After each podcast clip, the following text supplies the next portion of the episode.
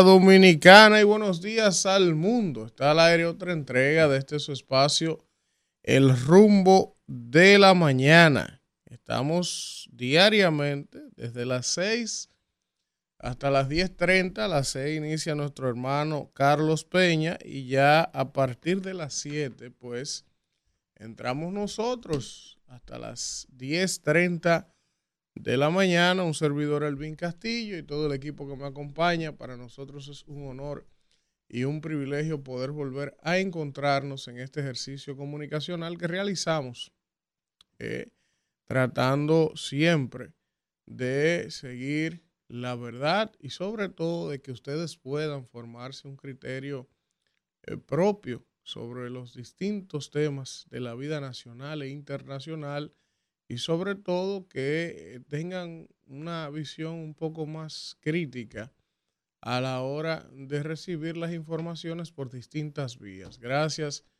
a toda la gente que nos prefiere, nos elige cada mañana en este espacio, entre una amplia opción que tienen para informarse. Gracias a la gente de aquí que nos escucha a través de Rumba, a través de de la transmisión en vivo de nuestro canal de YouTube, que siempre están ahí reportando sintonía, comentándonos durante todo el programa. La gente que nos escucha a través de eh, también la emisora hermana en Santiago, la Premium 101 para Santiago y el Cibao. Gracias también a la gente que nos sintoniza a través de Spotify y de TuneIn. Y toda la gente que fuera del país también pues nos sintonizan. El día de hoy hay mucha, mucha, mucha información. ya el PRM comenzó a publicar los resultados de sus encuestas, publicaron algunas senadurías, algunas diputaciones, algunas alcaldías y estaremos viendo eh, todo eso en el día de hoy.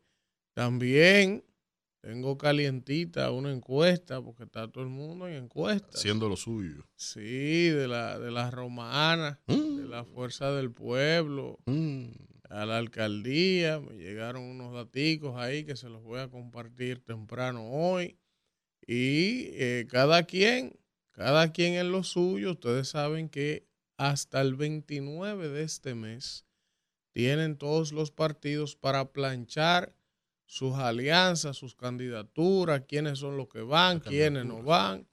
Y entonces, vamos a ver, vamos a ver cómo termina el mes, pero promete para los seguidores y amantes de la política unas dos semanas sumamente intensas de aquí al día 29 y evidentemente en seguimiento a lo que está pasando en Israel, una cosa penosa eh, porque desde el punto de vista humano, cualquier conflicto bélico que implique muertes y bajas de civiles inocentes, eh, refugiados, eh, y todo ese escenario tan, yo ni sé cómo calificar, pero definitivamente lo que está pasando en la zona de Medio Oriente y lo que parece que va a continuar e incrementándose en ese conflicto no es nada halagüeño y eso eh, va a impactar a todo el planeta por el tema de el petróleo que va a dispararse. Eso sin hablar del drama humano que implica lo que está ocurriendo allí.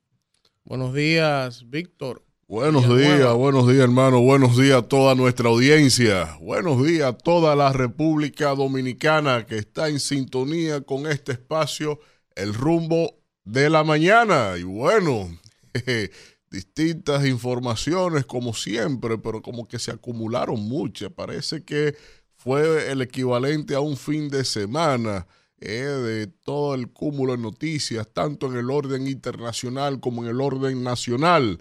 Y e iniciando por lo que tiene a todo el mundo en vilo. los ataques de Israel sobre Gaza sin piedad.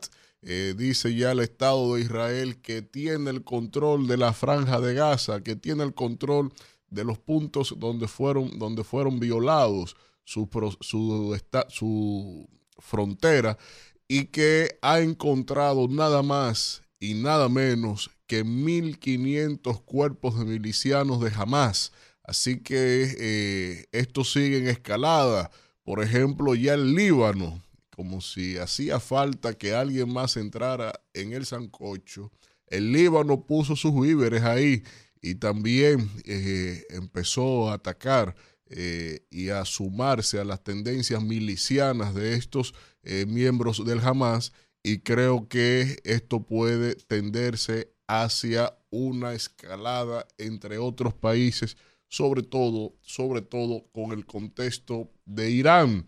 Y en el orden internacional slash criollo, eh, vamos todos para la OEA, tanto Haití como República Dominicana. El día de ayer el presidente Luis Abinader validó la información de que sí estaremos presentes y que a pesar de todo lo que dijo eh, como condicionante diplomática de que no se sentaría con los haitianos mientras siguiera la construcción, dijo muy placenteramente que sí, que hay voluntad para el diálogo y que allá se verán juntos como hermanitos. Pero eso no fue lo único que se reculó. También se recularon una, dos, tres veces las medidas que se, el mismo gobierno, ellos solitos, el día de ayer, que ellos mismos anunciaron. Primero, la frontera se va a abrir solo por la vía comercial. Primero era el viernes, después el miércoles, y después que no, dijeron que, eh, que eh, las medidas se iban más bien a afianzar, a, ser más contundentes. Todo esto a pesar de que se, se, grabó un ya icónico video por parte de Homero Figueroa, el vocero de la presidencia, a quien el presidente le indalgó ese gazapo de una, dos, tres veces y sin ningún tipo de control. Creo que aunque el asesor del gobierno da muchos cursitos de comunicación en crisis. Creo que tendrá ahora que también dar cursos sobre crisis de la comunicación, porque ese ha sido la bandera de la administración que él asesora. Bueno, miren, eh, vamos de inmediato, eh, Kelvin. Yo te estoy mandando, Kelvin, eh, unas imágenes para que veamos algunos detalles interesantes con nombres. Es imposible ver el listado completo porque son demasiadas, ¿verdad? Las posiciones. Pero vamos a ver, Kelvin, a poner en pantalla. Por provincias ahí. Por provincias. algunas. Eh, gracias al hermano medio del listín diario, ¿verdad? Que publicó este listado. Está publicando desde anoche. Sí, está publicando desde anoche los resultados de las encuestas que el Partido Revolucionario Moderno publicó, que habían estado, ¿verdad?, siendo esperadas.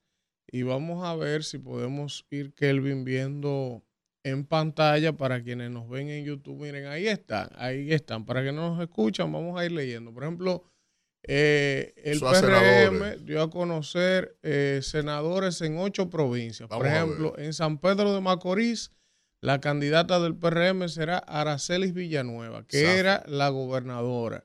Es, la gobernadora. es la gobernadora actual. En San Cristóbal, el candidato se llama Gustavo Lara Salazar. Sí. En Pedernales será Secundino Velázquez. Vamos a ver en la provincia de Duarte, repite Franklin Romero, en Samaná repite el señor Pedro Catrén, en Elías Piña eh, repetirá como candidato Johnson Encarnación. ¿Qué es Gine Burnigal, amiga nuestra. Eh, en, Sánchez Ramírez va a ser Ricardo de los Santos, actual, presidente, del Senado. Así es. En la circunscripción 2 de Santiago, por ejemplo, a diputado, candidatos oficiales del PRM, Francisco Alberto eh, Díaz García, Mirna Josefina López Francisco de Matos. En la circunscripción 3 los candidatos serán eh, Soraya Suárez, amiga nuestra, Nelson Rafael Marmolejos, Luis René Fernández Tavares y Dilenia Altagracia Santos. La circunscripción 3 de Santiago. En la 3 de Santiago. Vamos a ver. En la 1 de Santiago. Robinson Díaz, ese fue el viceministro de Salud que renunció al inicio. El señor Gregorio Domínguez, que también ha tenido una cantidad de escándalos. es el que tiene el olio en Punta Rusia. el diputado. Ah, Duareli Leani de Asa. Daisy Emelda Díaz, Estami Rafael Colón, Clariver Josefina Torres. Esos son los candidatos de la circunscripción 1 de Santiago a diputados por el PRM que salieron en las encuestas como encabezándolas. En Barahona, diputados candidatos, José del Carmen Montero Arias, Sara Penélope Félix, en la Altagracia, Francisco Rodolfo Villegas, eh, Carmen Aurelia de la Rosa y Ángel del Rosario Robles. Son los candidatos a diputados del PRM en la provincia Altagracia. Eh, vamos a ver, en San José de Ocoa, bueno, ya esos son otras provincias, no podemos verlas todas porque son demasiados. Por ejemplo, aquí en la circunscripción 2 del distrito salió, salió, no, ahí depende, hay muchos que sí, otros nuevos. Eh, en la circunscripción 2 del distrito, nuestro hermano Aníbal Díaz salió eh, dentro Aníbal está ahí. de los candidatos. En la, 2 del distrito. También, claro, ahí salió, como era de esperarse, el señor Alfredo Pacheco. También. ¿Quién más? Eh, yo tengo el listado aquí, pero se lo voy a buscar, el listado oficial. Había mucha gente ahí. Sí, vamos a ver. algunos Sí, miren, vamos a ver, miren. Aquí está el listado completo. Yo lo tengo aquí, miren. Por ejemplo. el más informado. No, mire. Debe tener resultado la encuesta. No, no, mire. Por ejemplo, en, en el distrito, aquí está, circunscripción 1, vamos a la 1. Sí. Eliezer Matos, José Manuel Caraballo, nuestra amiga Liz Mieses. Ah, salió. Aquí en la 1. Sí, en la 1. Eh, también María Teresa Méndez en la 1. Y en la 2, Alfredo Pacheco, Manuel de Jesús Núñez, mm. Rafael Aníbal Díaz, que es el amigo de nosotros, Mayrelin Altagracia García y Gabriela María Abreu. Esos fueron los candidatos. Y el niño lindo no salió. El señor Raymond Rodríguez. Parece que se quedó. ¿Y qué, va a hacer ahora? Hay una reserva todavía. Hay, una reserva en la 2. Nadie sabe. Ah, bueno, sí, está, está medicado. Vamos a ver. Eh, Pero está eh, ¿cómo que se dice? Recetado para la. Pero bueno, vamos a ver qué pasa. Eso es parte de lo que el PRM publicó en sus encuestas ayer. Faltan provincias, por ejemplo, yo estoy esperando, por ejemplo. Mm, aquí, La de mi hermano Héctor Acosta. No, no, yo estoy esperando la de Kimberly Yo estoy esperando. Ah, sí, esa fue la que yo busqué ayer. La de Kimberly y la de Jason. y la de Jason. Esa no salió, la de Kimberly. Yo me concentré en eso, no lo vi, me fui a acostar. Entonces, donde ellos están más seguros, están. Ellos van a salir. Lo que pasa es que por orden. Ellos van a tirar la del desorden adelante. La de, la de, la, la de los líos adelante. No, porque en esa no hay lío, la que ellos publicaron ayer. Yo, por ejemplo, no busqué la de Kimberly y Jason porque yo sé que ellos van a salir. es seguro que ellos van a salir los dos, pero estoy esperando la de Bonao porque sé que hay unos temas ahí. O sea, eh, la información que yo tengo es, y es lógico, o sea, tú no tienes que ser un científico para saber eso. Si tú mides a Héctor Acosta, una leyenda de nuestra música, querido, seguido, con el señor Orlando, que es el de las bancas, si tú te vas a una encuesta, evidentemente que tú le preguntas a cualquier ciudadano, a cualquiera, de cualquier partido, ¿a quién usted prefiere? ¿A fulano o a fulano? Por un tema de conocimiento, la mayoría va a elegir a Héctor. Eso además de que ha hecho un trabajo en la provincia gestionando muchísimas instituciones que no habían, llevó a pasaporte, llevó el Intran, llevó... Es una persona que siempre está cerca de la comunidad y es mucho más conocido. Ahora, si se fueran a una primaria por el nivel de poder económico del rival, entonces podría derrotarlo en una primaria. Pero como es por encuesta, uno asume que Héctor Acosta debe salir encabezando esas encuestas. Pero ustedes saben cómo es el poder, ¿verdad? por ejemplo, esa es una que yo estoy esperando. La de la senaduría de Bonao. Eh, otra que se está esperando. La de la senaduría del distrito. La es una reserva también. Una reserva. Dijeron. tienen que decir para quién. Ah, bueno. Tienen que decirlo porque ¿cuál es el misterio? Por ejemplo, esa fue la primera que debió todas las horas llegan, todos los plazos e- se ven. Esa fue la primera que debió salir, porque ¿cuál es el drama? Está reservada, ¿cuál es el drama? Todos los plazos se vencen, no coma ansias. Lo que pasa es que el PRM está haciendo lo que corresponde en la táctica política porque ha mantenido doblegada toda la oposición a definir el distrito nacional sin que ellos todavía definan, porque muchos son los escenarios en el distrito. Si Carolina no se presenta, hay un escenario. Ahora, si se presenta, hay otro. Entonces. No, pero eh, que Carolina no tiene forma de no presentarse. No, no, no. Está bien. pero, ella, pero ella, había planteado que no en un momento dado y se ha jugado con eso. Y eso mantiene una letanía toda la oposición y es un tema de resistencia a lo que se está haciendo con el distrito. Mire, vamos a dar los buenos días a nuestra compañera Danira Caminero y al señor Manuel Cruz, que ya se integran por acá, para entonces continuar ahora con unos datos que me llegaron. A usted no de, titulares. Y, el de la provincia todo. que acabo con las encuestas. Todavía no está de la provincia. Buen día, Víctor, Elvin, Manuel. Buen día a toda la gente que está en sintonía en este martes 10 de octubre, Día Mundial de la Salud Mental.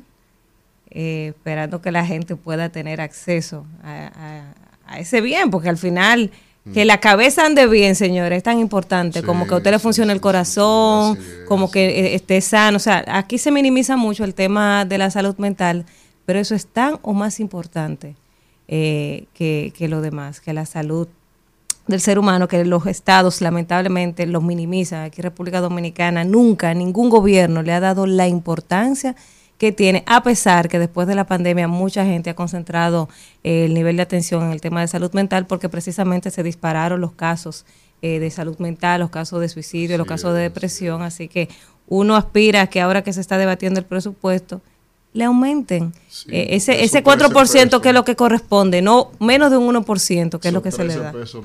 13 pesos por, por, dominicano, eso no da ni siquiera para una pirina, eso da. Buen día, profesor Cruz.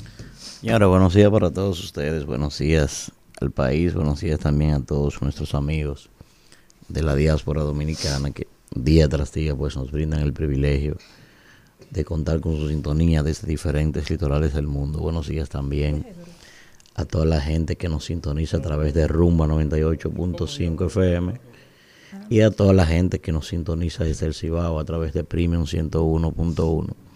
Como cada día, señores, agradecer a Dios que nos permite estar aquí con todos ustedes en esta mañana.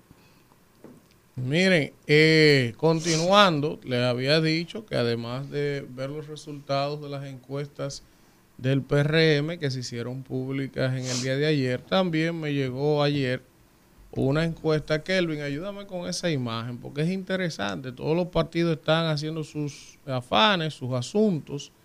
Y en la romana, hay un grupo, un grupo empresarial de los más importantes de la romana, todo el que de la romana lo conoce, el grupo Micheli.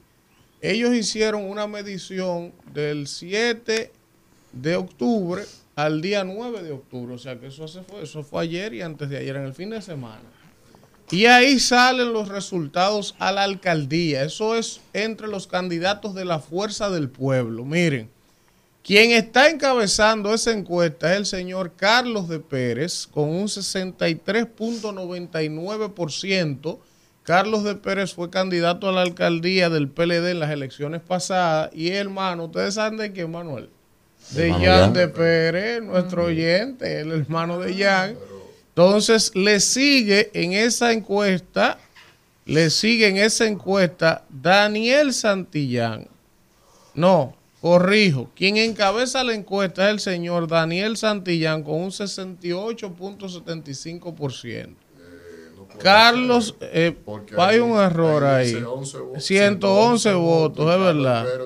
Es verdad, hay un error. Eh, y a la vez dicen que eso fue Facebook. ¿Cuál es la Sí, sí. de? Bueno, Porque Grupo la muestra de la romana no necesita No. dos mil y pico. de Pero, votos. pero hay un error de edición. Yo no me fijé. Eso me lo pasaron. Pero el grupo que la hizo es uno de los grupos más prestigiosos por empresariales de la romana. Empresariales. Usted puede preguntar, usted puede salir de hacen aquí. por Facebook. Sí, pero si Claro. la hizo, Empresa si la hizo que por Facebook, no tiene, eso no Bueno, está ningún bien. sentido. Ninguna pero empresa encuestadora que se respete hace esa vaina Está por bien, Facebook, pero vamos a ver, sociales. vamos a ver. Por Usted que- pregunta, que, no, que oiga no esto, Oiga esto, usted sale y pregunta, pues usted de ese partido. No, investiga yo- estoy hablando de la- de la Está bien, pero de pregunte por el grupo Micheli. El caso es, Está el bien. caso es que evidentemente ahí hay un error de edición, yo no me había de fijado, metodología. Y de metodología, pero en esa encuesta aún hay un error, encabeza Carlos de Pérez,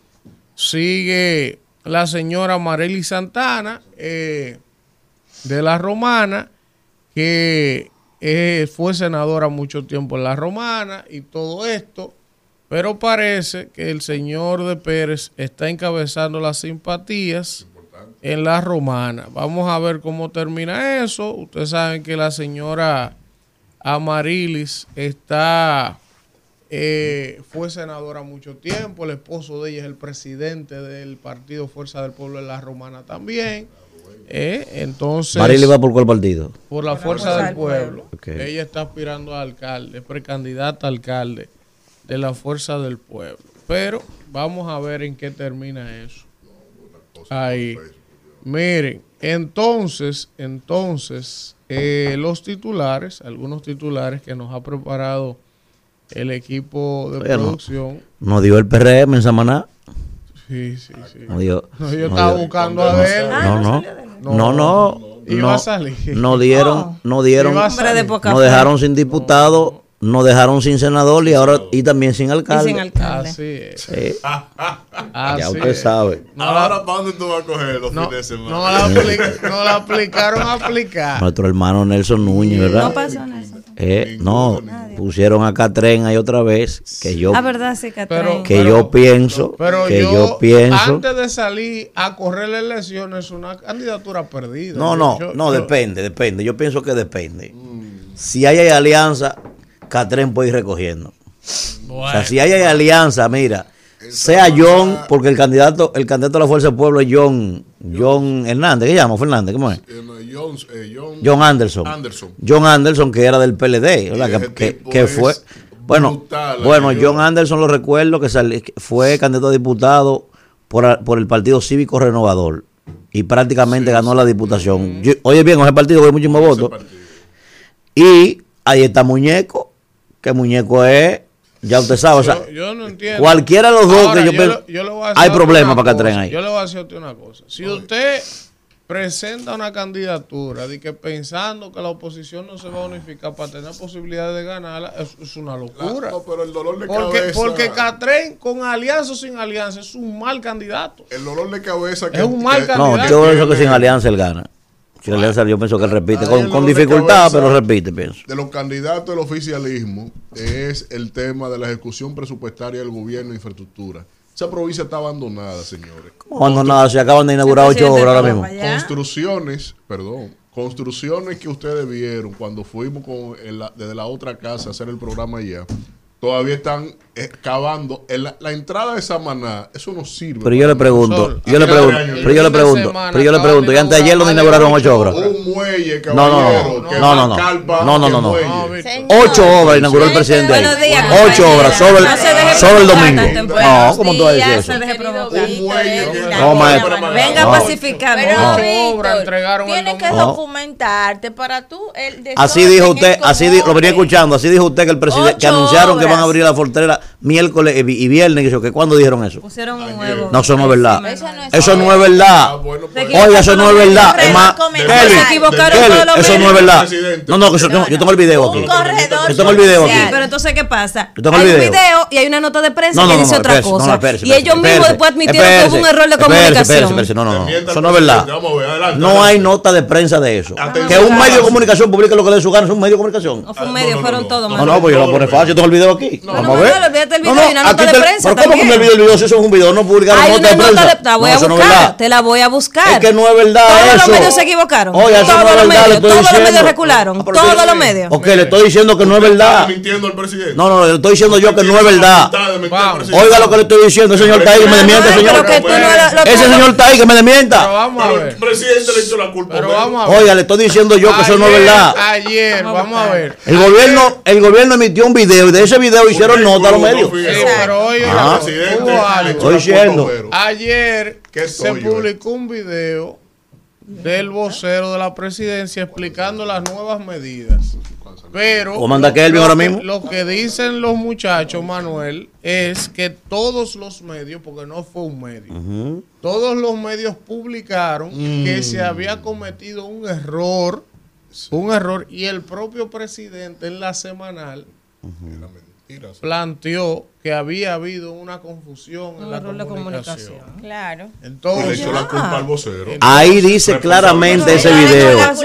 Ahí dice. Pero no, yo no, yo no. Ahí dice el video claramente. La frontera se mantiene cerrada de manera indefinida. Pero lo dice Homero en un video.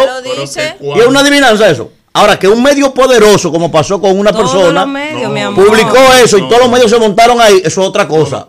Yo vi-. Eso es otra yo vi cosa. el video, Manuel. Yo lo tengo. 100%. Yo lo vi tengo. también. Lo vi dos veces. Kelvin, pónselo ahí para que él lo vea. Antes Sí, de la a ver. controversia. video. No, no, Pónselo ahí, Kelvin. No, yo lo tengo. Ponlo ahí. Ponlo ahí. No. No, no, no. Manuel No, no, yo no. Pon el video. Usted, Manuel. Pero no me crea a mí. Este. Güey, no me crea a mí. Escucha el video, no me crea a mí. Olvídese de lo que yo diga, escucha el video.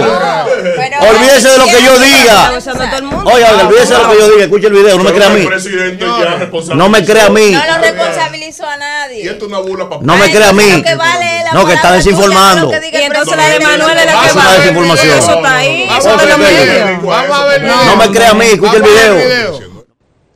En la reunión del Consejo Nacional de Seguridad del 11 de septiembre del 2023, se dispuso el cierre de la frontera con Haití para el comercio y la migración, la suspensión de la entrega de visados y la reactivación del canal de la vigía en Dajabón, entre otras medidas. Después de una profunda reflexión, se tomaron estas decisiones para garantizar la seguridad nacional ante la inestabilidad política y social causada por las pandillas en Haití y para proteger la integridad medioambiental amenazada por la construcción unilateral de un canal en el río Dajabón. Hoy podemos decir que hemos conseguido los dos objetivos. Con el cierre de la frontera mantenemos fuera de nuestro territorio a las bandas haitianas. Estimulamos el retorno voluntario de miles de inmigrantes. Se reduce la entrada de indocumentados. Controlamos el contrabando de armas y sustancias prohibidas. Y lo más importante, mostramos a la comunidad internacional nuestra firme oposición a cualquier solución dominicana al problema haitiano. Con la reactivación del canal de la vigía, salvamos el caudal del río Dajabón, garantizamos agua a nuestros productores agropecuarios y preservamos la biodiversidad de los humedales de la laguna Saladillo. La semana pasada, como resultado de tres años de perseverante diplomacia del presidente Luis Abinader, el Consejo de Seguridad de las Naciones Unidas aprobó la resolución que autoriza el despliegue de una misión multinacional de apoyo a la seguridad en Haití. Esta decisión nos coloca frente a nuevos desafíos y oportunidades que abordaremos con determinación y creatividad, fortaleciendo algunas de las medidas y reformulando otras, aunque manteniendo siempre como prioridad la defensa del interés nacional. En este sentido, anunciamos al país las nuevas medidas tomadas por el Consejo Nacional de Seguridad el lunes 9 de octubre. A través del Bandex activaremos un fondo para financiar un amplio programa de mecanización agrícola para reducir la contratación de trabajadores inmigrantes indocumentados. Reforzaremos la militarización de la frontera para hacer más difícil aún el acceso a nuestro territorio a los pandilleros que huyan de la fuerza multinacional. Mantendremos el cierre migratorio de la frontera de manera indefinida para impedir el tránsito de personas desde territorio haitiano. Extenderemos indefinidamente la suspensión de la entrega de visas a ciudadanos haitianos. Prohibiremos la exportación de productos electrónicos, cemento, Bueno, No hay que hablar más nada de eso. Ustedes le ¿verdad? están haciendo Yo un mandé- terrible yo mandé daño una al nota, gobierno pero está bien, sean felices. No hay que hablar más nada de eso, Le ¿verdad? están, pon- le están haciendo un terrible daño al gobierno poniendo ese video porque no era, no era eso, sino todo lo contrario. Sino aquello, ni Juan, ni Diego, ni Diego. buenos días. Eso Alfredo fue lo que la salió Cruz. oficial del gobierno. Buenos días, Eso. Alfredo de la Cruz. Ay, Buen hombre. día, señores. Crisis de la Y sobre todo, ámense profundamente. Porque el amor es capaz de perdonar muchas ofensas. Amén. Esa es la primera de Pablo, en su capítulo 4, versículo 8. Profesor, siga con el Pablo se parece mucho a ti. Sí, hacía muchas cartas, Pablo. Sí, Mandaba- sí, ¿Qué más? Pablo era un A los asesino, apóstoles. fue Alejandro evangelizado. Romero. 7.33 minutos de la mañana. Vamos de inmediato con el comentario del señor Elvin Castillo. Gracias, gracias Danira y gracias a toda la gente que se mantiene en sintonía con este rumbo de la mañana cuando son ya las 7 y 33 minutos de la mañana. Miren, eh, solo voy a decir con relación al comentario de ayer, ¿se acuerdan que hablé de las ONG, de las asociaciones sin fines de lucro? Eh, que la señora que estaba ahí, la señora Bielka, la señora Bielka, que es la encargada, ella, eh, Bielka Polanco, ella, ella reaccionó, ella reaccionó al comentario que hicimos aquí, eh, porque el Ministerio de Economía publicó ayer en la tarde una especie de respuesta a la denuncia que yo había hecho aquí preguntando que por qué se habían dejado fuera 65 asociaciones sin fines de lucro sin hablar con nadie, sin explicarle por qué y una serie de cosas. Ellos publicaron que básicamente eso había ocurrido por un tema de rendición de cuentas, que supuestamente, según lo que ellos dicen en el comunicado, esas eh, 65 asociaciones sin fines de lucro no rendían cuentas, no tenían soportes válidos del dinero que se le entregaba, en qué lo gastaban. Yo decía ayer que hay que explicar, incluso, incluso digo que también hay que revisar cuáles se mantuvieron, cuáles asociaciones se mantuvieron en el presupuesto y cuáles han entrado nuevas. Eh, y esperar la respuesta de la, de la comadre, si es verdad o si es mentira, que le pusieron 20 millones a una comadre de ella en una asociación de esas. Pero perfecto, gracias por respondernos. Miren, vamos eh, con el tema que he preparado para ustedes el día de hoy. Eh, yo tengo unos días analizando lo complejo que está el planeta en materia geopolítica. Eh, eso siempre ha sido así. Los países grandes terminan haciendo lo que quieren con los países más pequeños. Los países que tienen poderío militar terminan quedándose con las riquezas naturales, minerales y todos los países. Eso siempre ha sido el juego de poder del planeta. Pero, dado el contexto actual que nosotros estamos viviendo, nosotros y nuestra historia, nuestra historia, porque usted no puede desconocer su historia y usted no puede analizar el presente si no es en función de los hechos del pasado.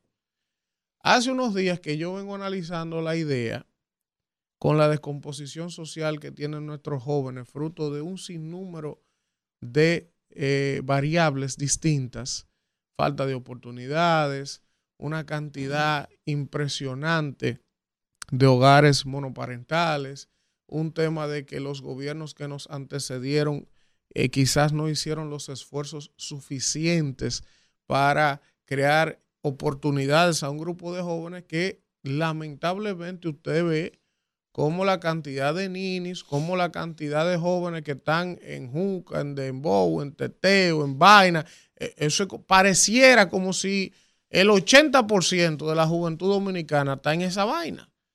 Está en esa vaina. Entonces, no es que esté mal que se diviertan, no es que, está, no es que esté mal que le guste el dembow, no es, no es eso. Es que, es que tú coges cualquier joven de esta sociedad y le preguntas que qué se ve estudiando en la universidad y lo que te dice que lo que quiere es influencer.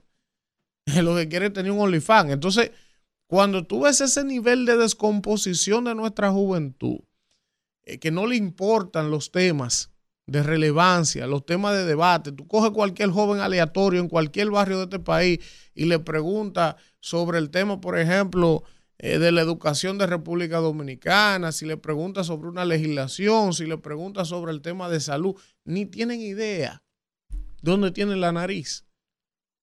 Hay programas de comedia que lo mandan a gente. ¿Cuáles son los padres de la patria? Y te dicen Juan Pablo y Duarte. Jóvenes de esta sociedad. Entonces, partiendo de esa realidad y de ese problema que nosotros tenemos por distintas razones y viendo el complejo escenario que nosotros hemos ido en los últimos meses, sobre todo, enfrentándonos a esta situación de esta crisis con Haití. Yo, de curioso, me puse a analizar y digo, pero ven acá, en esta sociedad nosotros pudiéramos probar con el tema del servicio militar obligatorio. Pero me puse a estudiar el tema del servicio militar obligatorio en los países que opera, que funciona, y me encontré, por ejemplo, que en Europa, en el año 2001, a inicio de los 2000, muchos países decidieron desmontar el tema del servicio militar obligatorio porque entendían que no le era eficiente, que no le era económicamente viable y decidieron descontinuar eso. Sin embargo, muchos de esos países que decidieron descontinuarlo a inicio de los años 2000 han vuelto al modelo de servicio militar obligatorio. Y para que la gente que no conoce entienda que es un servicio militar obligatorio, bueno, es que todos los mayores de edad tienen que servirle a la patria un servicio militar que puede oscilar entre 18 y 24 meses. Tampoco que para toda la vida usted va a ser militar. Se le da un entrenamiento de manipulación de armas, todo lo que hacen los militares, un centro usted pasa. Y después que usted recibe una formación militar, entonces usted recibe la disciplina, recibe la manipulación de armas, cómo tirar con fusiles, todo lo que ocurre en un militar, en un proceso de centro, después te lo envían a hacer servicios que pueden ser médicos, que pueden ser dependiendo del área en la que usted termine participando y después de 18 meses, entonces ya usted se integra a su vida civil, si usted lo decide, pero ya como, como individuo o individuo adquirió los conocimientos básicos del tema militar. A mí me parece que con el contexto que nosotros tenemos, porque nosotros vivimos de espalda a una realidad. Ah, nosotros somos un país pacífico, es verdad, el pueblo dominicano no es un pueblo conflictivo. Pero si usted analiza la historia de este pueblo, hermano, este pueblo ha sido invadido dos veces por Estados Unidos. Dos intervenciones militares, sin este pueblo merecerla. Golpe de Estado, evidentemente en otra época, pero ese era el pan nuestro de cada día. Duramos 22 años invadidos por los haitianos, que vinieron a invadirnos también. O sea, nosotros hemos estado a lo largo de la historia de la construcción de esta república teniendo que defendernos constantemente de distintas amenazas sin nosotros provocarlas. Y sin embargo, al día de hoy, este es un pueblo que está entre Juca teteo y dembow, lamentablemente, viviendo de espalda a una realidad. Nosotros, este es un pueblo que Dios nos libre. Aquí se arma una vaina, por ejemplo. Cualquier vaina. Y tú dirás, pero ahí está la Fuerza Armada para defender el pueblo. Pero es que usted no sabe lo que aquí puede pasar. Y mira lo que está pasando con Haití. Yo no tengo que, yo no tengo que decirle a ustedes la cantidad de situaciones que se pudieran desencadenar. Y habrá gente que me diga a mí, pero tú eres un extremista porque Haití ni ejército tiene. Y para eso está la Fuerza Armada. Bueno, hermano, el problema es que yo lo veo desde el punto de vista, evidentemente, distante, diferente, diferente, porque son dos casos totalmente diferentes y, y dos motivos totalmente diferentes. Pero mira lo que acaba de pasar en Israel. Que uno de los mejores países en el mundo militarmente preparados, aunque hayan otras razones y otros contextos que desconocemos. Pero entraron a territorio israelí y le mataron una cantidad de gente impresionante. Entonces, nosotros tenemos aquí adentro más de 3 millones de haitianos que hablan español y nosotros no hablamos ni creol. Entonces, ¿cuál es el planteamiento mío?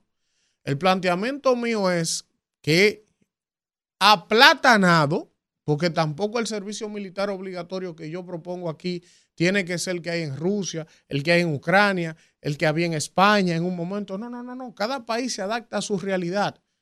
pero debería, creo que, evaluarse la posibilidad de primero preparar este pueblo para que sepa, en caso de que se necesitara en algún momento defenderse, porque yo le pregunto a ustedes, y si por ca- casualidad de la vida, ese pueblo haitiano, las bandas, que yo qué, dicen, es más, vamos a hacer una vaina, porque nosotros sabemos que lamentablemente del haitiano hacia el dominicano hay un resentimiento y hay un odio y hay un rechazo. ¿Y por qué yo digo eso?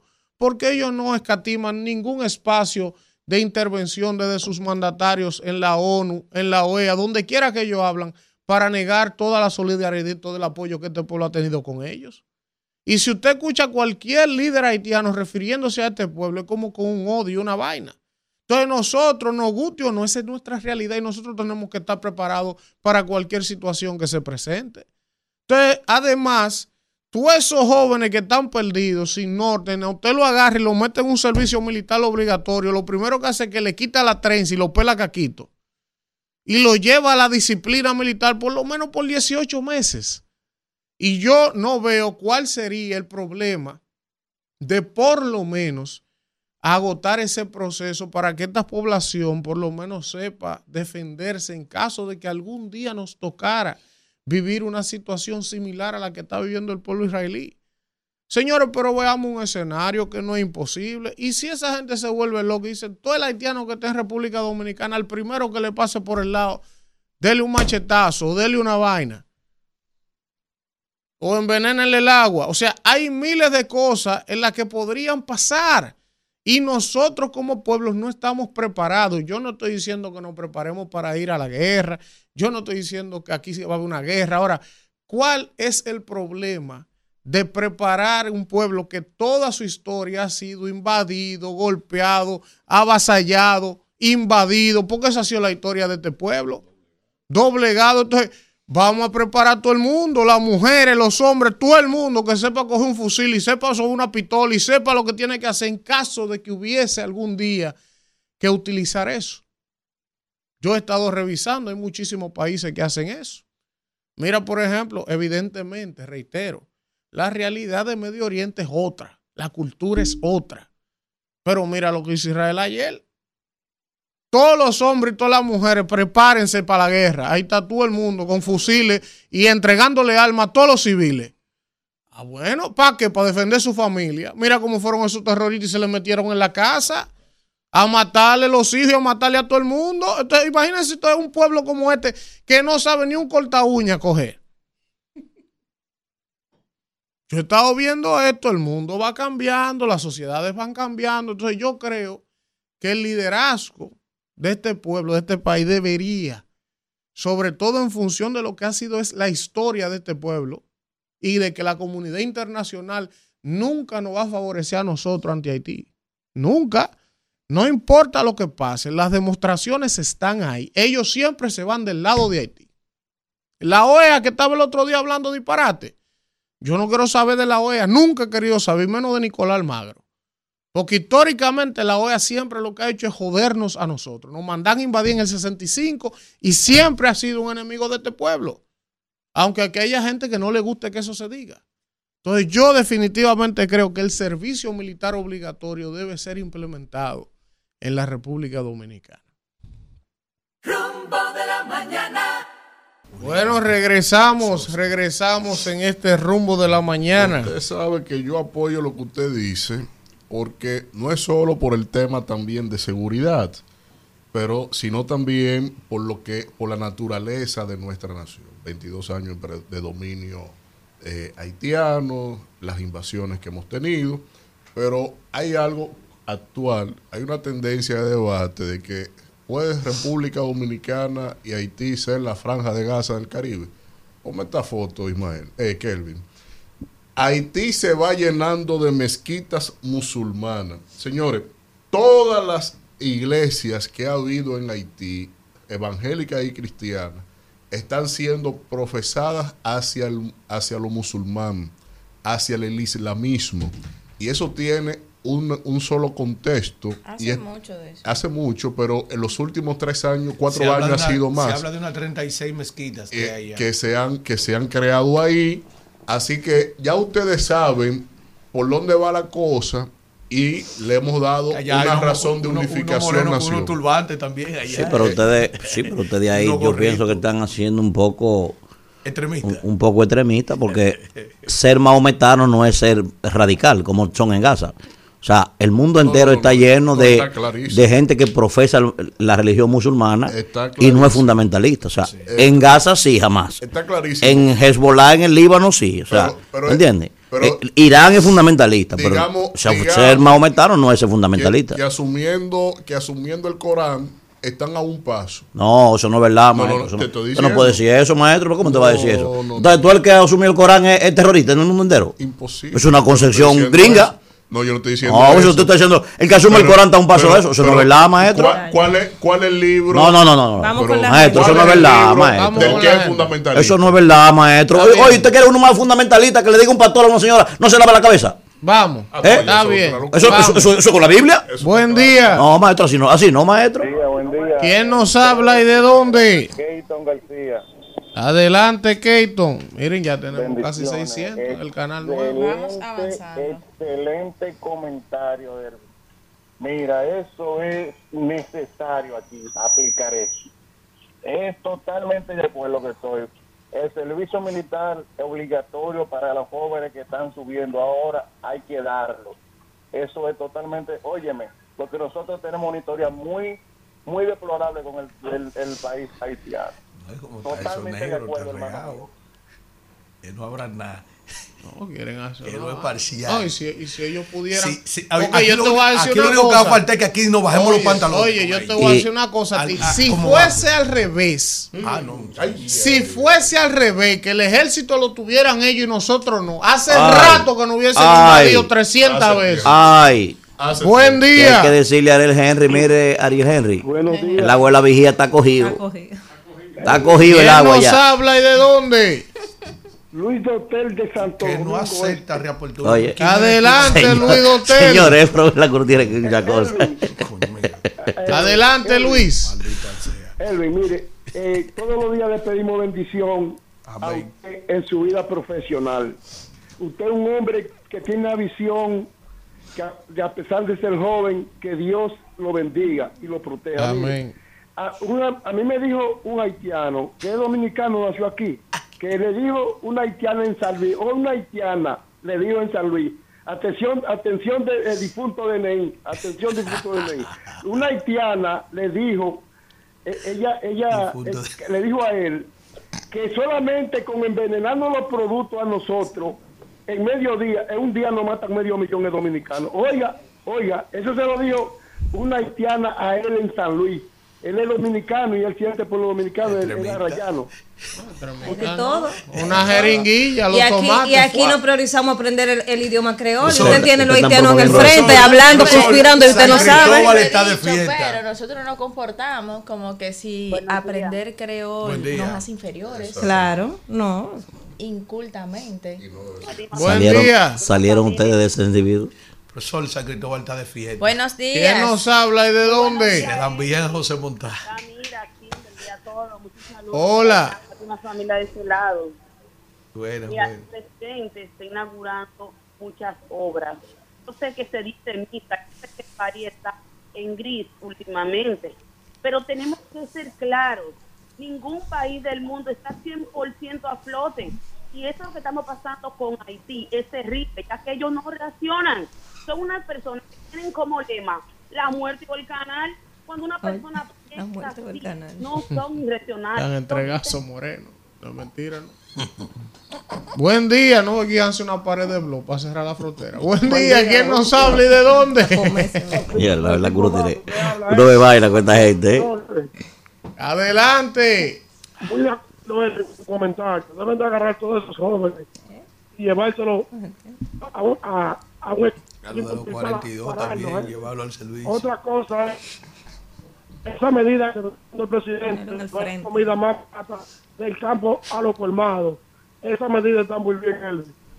Medida Bueno, saludable. Muy bien. No han llegado los colmados. ¿Cómo del campo? ¿Cómo del campo a los colmados? Por eso, eso no ha funcionado más. Él volvió a hablar de eso ayer. No, por eso no ha funcionado. Sí, él habló de eso ayer. Sí, Manuel. Sí. Eso no ha funcionado. ¿A dónde? Eso no ha funcionado. Yo voy a hablar- yo voy a hablar de Yo soy un eso, tipo pues, claro pues, aquí. entonces- Tú- tú Yo soy un tipo claro en esta cabina. Las Eso cosas del gobierno que yo considero positivas. De. Oiga, oiga, ¿Qué las cosas que yo considero positivas del no, gobierno son positivas. Ahora, eso eso no ha funcionado, eso no es verdad. Mira, ayer Sí. pasó algo. No ha a- funcionado. ayer, a ayer pasó algo curioso en la semanal. Mire, se demostró Antes que de el que problema de los productos y del aumento de precio de la canasta familiar, aparte de las situaciones internacionales que se está viviendo, es el tema de la logística. Que los productores producían a un precio en el campo y puesto en el colmado. Jason, dice, dice su esposo, Sí. Kimberly, la gente. ¡Oh! ¡Oh! el hombre. Pobre, tú vas a dormir para los pies hoy.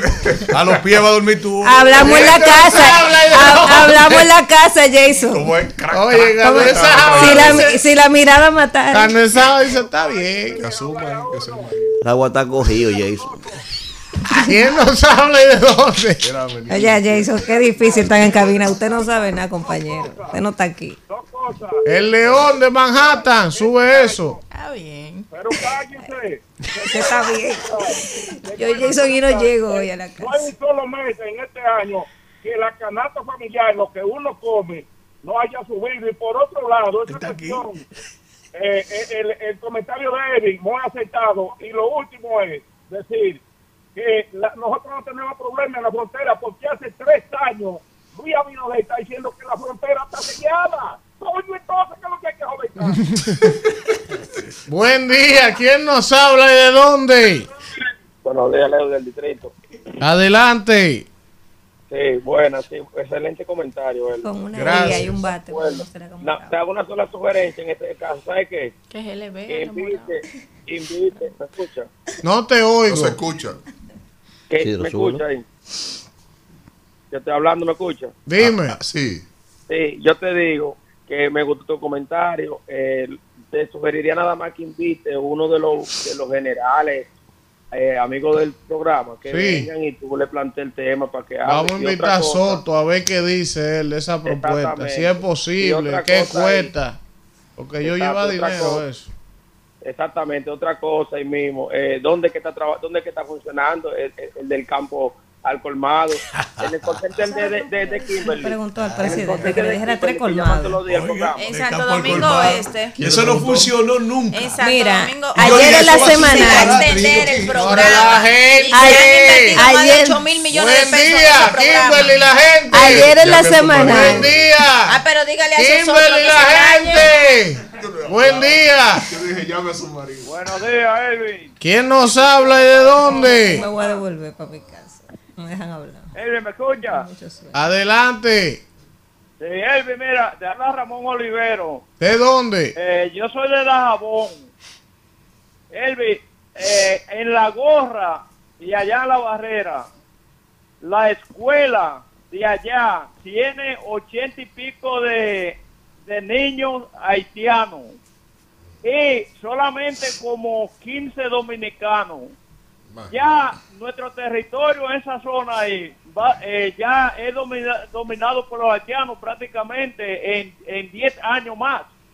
Ahí un dominicano no va a poder hablar. Y, y usted sabe una cosa, está documentado hace tiempo, yo he visto videos, que Haití ha querido atacar a la República Dominicana eh, con la fruta y todo eso. Eso estaba programado para el año 2016.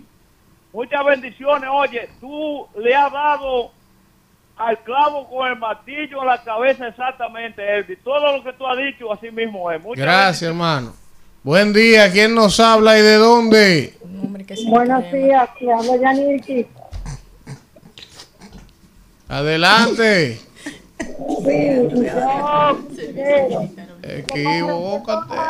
¿Y qué es esto, Dios mío? Equivócate. Las medidas que ha tomado el presidente han sido efectivas. Cortesía de la fuerza del pueblo. Escucha a la gente, que fuerza el pueblo, No, fuerza el el pueblo. Escucha a la el gente, fuerza el pueblo daná. El pan. Escucha a la gente. Víctor que lo trajo. Buen día. no tienen que estar haciendo esa construcción que ellos pensaban hacer. Dijo, no, yo siendo el presidente, Yo lo veo que construyan esta pared. Y más arriba, le sube más la crema. Porque ellos saben que nos necesitan como país y que no se han portado bien. Oye, Jason, dije que la crema está cogida. Buen día, ¿quién nos habla y de dónde? Por fin, por fin que Ay. se abren las Primero la ventanas. gente. Rafael. Por fin se abren las ventanas. Adelante, Rafael. El mismo, el mismo, el mismo que toca y quita. Óyeme, Elvin, tú en los últimos 10 años no había pensado lo que tú pensaste a hoy, hoy, lo que tú has dicho hoy. Nosotros no somos nadie. Nos, eh, eh, eh, eh, ese, ese, ese servicio obligatorio cuando Trujillo, yo era un bebé, un bebé, y yo, y, y yo tenía un hermano que murió hace un año, que tenía que levantarse, porque no es que lo meten en un cuartel, Eh, son tres horas solamente que lo llevan, y lo llevaban a los liceos, a marchar en el patio, y a darle clases de, de militares, porque no es tampoco que a las seis de la mañana tenía que levantarse, y él vivía peleando todo el tiempo con esa cuestión pero eso, él, él fue un hombre, él fue un hombre. Y todo lo que pasaron en el centro, el, el centro militar, son hombres, no son porquería, ni, ni asaltadores, ni vende droga. Ok, eso era lo que yo tenía que decir. Ahí está. Buen día, ¿quién nos habla y de dónde? Se cayó ese. Buen día. Hola. Aló, buen día. Aló, buen día. Sí, ¿quién nos habla y de dónde? Le llama Ramón de aquí de, de Neiva. Adelante. Eh, mire, dígale a Víctor que se prepare, que esa pela va. Oh, ya, Pero, tiene que cepillarse entero. Dígale a Víctor. Víctor, No, no, no. Yo no sé por qué él insulta a la gente. Deja de insultar Si hubiese gente. llamado a uno y dice, si hubiese llamado a uno y dice, dígale a Víctor que Lionel va a ganar, ahí sí le gusta a él. ¿verdad? No irrespete la audiencia, que no usted es un abusador. No, usted es un No, abusador. ¿Qué tufo le dio a no usted? Próxima llamada, ¿Qué maestro. tufo le dio a usted, abusador? No, no, no, no irrespete la audiencia. Buen día. Que me respete. No, que lo respete. ¿Quién lo irrespeta con decir que le va a ganar la elección? Venga acá. La próxima Buen llamada, maestro. día. Que me llame la No mujer. importa. Que me llame la mujer, no los hombres. Buenas. ¿Quién nos habla y de dónde? Buenos días. Le habla Manuel de aquí de la capital. Adelante, don Manuel. Sí, de, de- eh, qué bueno que le hayan dicho a ustedes eso a Víctor. Mira, estaba con un grupo frente a mi negocio de ocho personas y estábamos yendo a rumba. Sí. Cuando Víctor y la otra persona del PLD interrumpen a los demás que están hablando porque están hablando a favor del gobierno, gente que no son de partido, un par de que habían, dice, ¿y cómo uno va a seguir esta gente? Que todo es malo para ellos. Que tengan cuidado con eso porque se ponen apáticos a ellos. Es así, Sí. es así. Él habló con un fundamento. Él habló. Miren, vamos con la gente del chat de YouTube. 600 hay conectados en el canal nuevo. ¿Usted ve, Manuel? Rumbo a los mil. Apueste a mí. un día al grande juego día No, ya no hay que ir para el no grande. ya. El son grandes los dos. Miren, señores, vamos a saludar a toda la gente que está por aquí. El cremoso 2.0, Oye, Jason chaval. García está por aquí. Al cremoso. También. Sí, ahí veo ahí Jaime Pineda. Luciano. Saludos, Está por aquí Jaime de Washington, Ramón Brito de Carolina del Norte, Jessica Jiménez, el señor Eddie Click. En ¿quién sintonía es? también está Judith Blanco, Ángel Ramírez, Doña Natividad de la Cruz, Marcos mami, Tapia, mami. Marcos Tapia, Ernesto Cuello, la Gigi de Canadá. Está por aquí Joel Alexander Bello, también José Cruz, Yelis Roa. Nos saluda, también está Tintín por aquí. Oye, esa. Está por aquí, será el payaso Tintín. Está por aquí Gerilda, Geraldina Rivas. Está el señor Eddie Click. Braulio Vázquez, también está Yelis Roa. En sintonía, reportando sintonía. Dani Duvergede de los Alcarrizos. Dice él, el mercado de los Alcarrizos, Elvin, ¿cuándo es que lo van a acabar? Está por aquí Ibe Pineda, Raiza Aquino desde Suiza, Claudio Segura de Sevilla. Víctor, cállate. Está por aquí Gervasio Peña, José Gómez desde New Jersey. Nos saluda también Braulio Vázquez, Roberto Bencosme desde Bonao. Está por aquí también Aracelis Familia. Wilson Félix desde Wisconsin, Córdoba desde Madrid. Ay, padre. amado. Inés Chal nos saluda, Marta. No Hola, doña llama, Marta. También No que, me, no, que me escribió Inés, me dice, yo no soy Marta, Manuel, díselo a los muchachos. Ah, yo él- soy Inés". ella no es Marta, es que No, la no. confundimos. Marta está medio enferma. Ay, qué barbaridad, que se recupere pronto. René de Olio, que Kimberly, por favor. extraña. Kimberly, René de Olio nos saluda también, a ti te gusta. Carlos Santana, de Mirador Sur, Yacaira Familia, esa es amiga mía. Eh, gracias a Franklin Calderón y a todos los 600 oyentes que están en línea con el rumbo de la mañana. Vámonos, Isidro. Ay, ay, ay, ay, ay. Rumbo de la mañana. No. Regresamos en este rumbo de la no mañana. Y vamos con el comentario de la mandarria de seda. Danira Caminero. No, ve, Danira, caminero. Ese nombre le costó mucho a mi padre, no me lo maltrate. Buen día, señores. Eh, gracias a Dios que nos permite una vez más estar aquí con todos ustedes. Martes 10 de octubre, ustedes saben que cuando uno falta un día, se le acumulan los temas. Entonces yo voy a tratar de optimizar el tiempo. No, compañera, confíe. se fueron todos.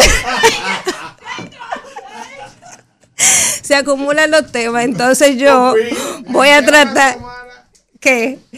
Yo voy a tratar de optimizar el tiempo para dividir mi, mi comentario en tres. Yo quiero hablar eh, de un tema de interés, una conversación que poco se habla, eh, porque quizás eh, los dominicanos de a pie no entienden cuando salgan, por favor, y déjenme el desorden ahí. Salgan a comer. Gracias. Lo que hace un pan. Gracias, Víctor. Entonces yo quiero traer un tema aquí que pocas personas le prestan atención, quizás porque ni siquiera saben eh, cuando se habla de indexación, ¿a qué se refieren? Y mucha gente dice, ¿con qué se come eso? Y hay que decir que la semana pasada, el diputado por la circunscripción 1 del Distrito Nacional, el buen amigo José Horacio, se refería en un tuit y hablaba en el Congreso sobre el tema de la indexación de los salarios y él hacía un reclamo justo y que poca gente, pocos legisladores han salido eh, a reclamar en beneficio de nosotros los la clase trabajadora y sobre todo la clase media que es una de las que más se ha visto afectada con este tema de la indexación. Pero como decía al inicio, ¿con qué se come esto? O sea, ¿qué, qué, ¿a qué nos referimos cuando hablamos de la indexación de los salarios? Y bueno, esto significa básicamente ajustar de manera automática los salarios, eh, la base impositiva de los salarios de acuerdo al tema de la inflación. Hay que decir que en este país, desde 2017, o sea, desde 2017 no se le, no se hace la indexación, o sea, la indexación que mantiene ese equilibrio entre la carga impositiva y los ingresos de los trabajadores. Hace ocho años ya con este que no se, no se aplica la indexación a los salarios. Pero de igual manera, cuando hablamos eh, del tema de indexar eh, la base exenta de impuestos de esos salarios de esa clase trabajadora, esto nos permite, esto le permite a esa clase trabajadora eh, que no han recibido quizás un aumento salarial, como hay un sector importante de este país que hace mucho no recibe un aumento salarial, aunque hay que destacar que esta administración ha aumentado en varias ocasiones el salario mínimo, pero cuando se indexan los salarios a esas personas que no han sido beneficiados con un aumento salarial, pues esto eh, ayuda en esa pérdida del poder adquisitivo provocada por la inflación que sabemos que ha estado aumentando en los últimos años. Entonces, cuando hablamos de indexación, podemos decir que esto quizás pudiéramos, pudiera considerarse como una vía de acceso sin que esto implique un sacrificio eh, o grandes sacrificios para el Estado dominicano, porque sí implica sacrificios, pero es una cosa mínima en comparación con la compensación que reciben eh, la clase trabajadora que eh, ha visto estancados sus ingresos por la inflación y que esos aumentos que ha hecho esta administración en los últimos años, ese, ese aumento al salario mínimo, se lo ha tragado la inflación. O sea, al final podemos decir que el aumento quedó en nada porque la inflación se lo ha comido. Entonces tenemos ya ocho años en que la República Dominicana no se hace la indexación salarial, que si tomamos en cuenta este tiempo, actualmente pudiéramos decir que eh, estimadamente, aproximadamente, sería 48 mil pesos el salario límite del impuesto sobre la renta. Actualmente son unos 34 mil 685 pesos. O sea, a partir de ahí, a partir de ahí es que empieza a cobrarse impuestos sobre la renta.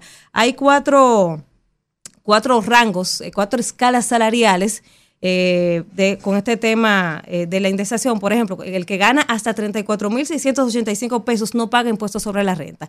A partir de ahí, el que gana entre 34.685 paga un 15% del excedente de esos 34.685 pesos. Desde 52 mil pesos paga un 20% del excedente de esos 52 mil pesos y desde 72 mil pesos paga un 25%. Entonces, lo que estaba diciendo el, diputado José Horacio la semana pasada es que hace siete años que eso no se, no se revisa.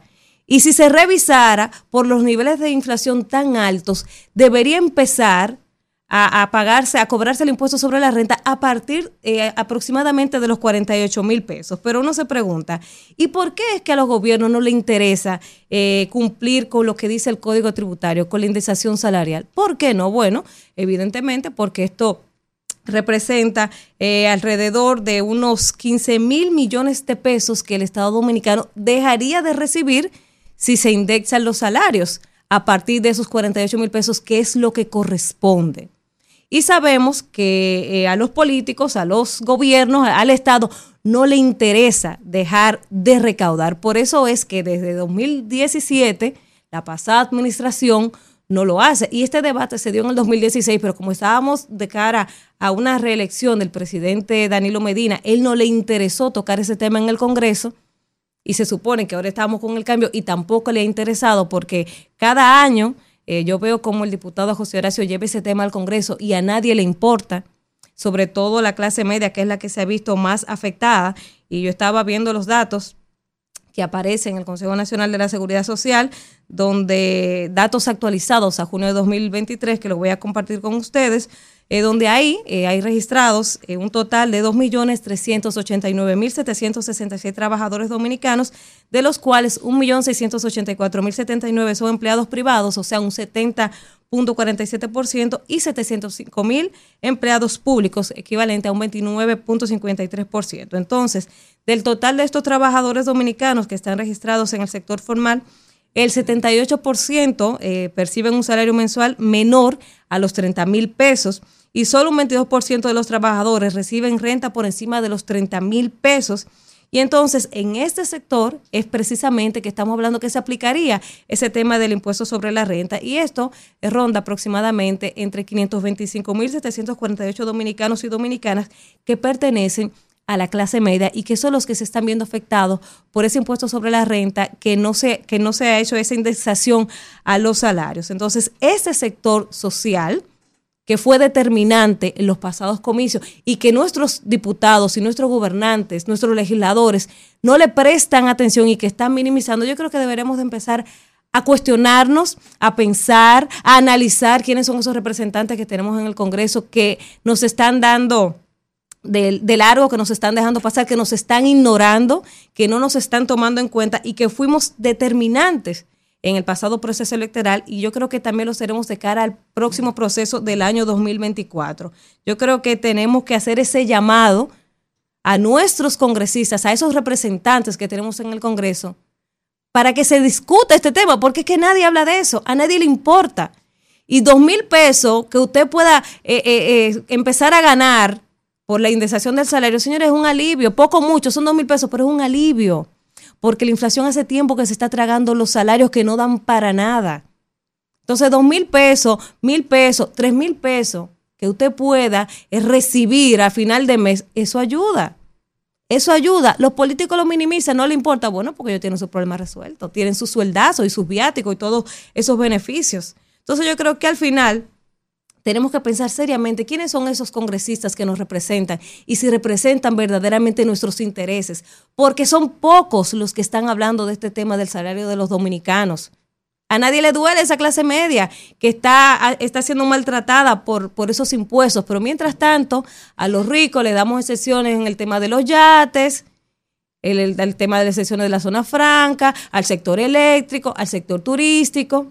¿Y la clase media? ¿Quién aboga por esa clase media que necesita y que está pidiendo a gritos esa indexación salarial que tiene una deuda de ocho años, tanto de la administración pasada como de esta administración, desde 2017. Aquí no se revisa el tema de la indexación salarial. Así que yo creo que hay que hacerle el llamado a la clase media, que es la que más se está viendo afectada de cara al próximo proceso electoral del año 2024. Eso por un lado. Por otro lado, eh, una buena noticia, atención a nuestra amiga de Villamella que siempre llama aquí.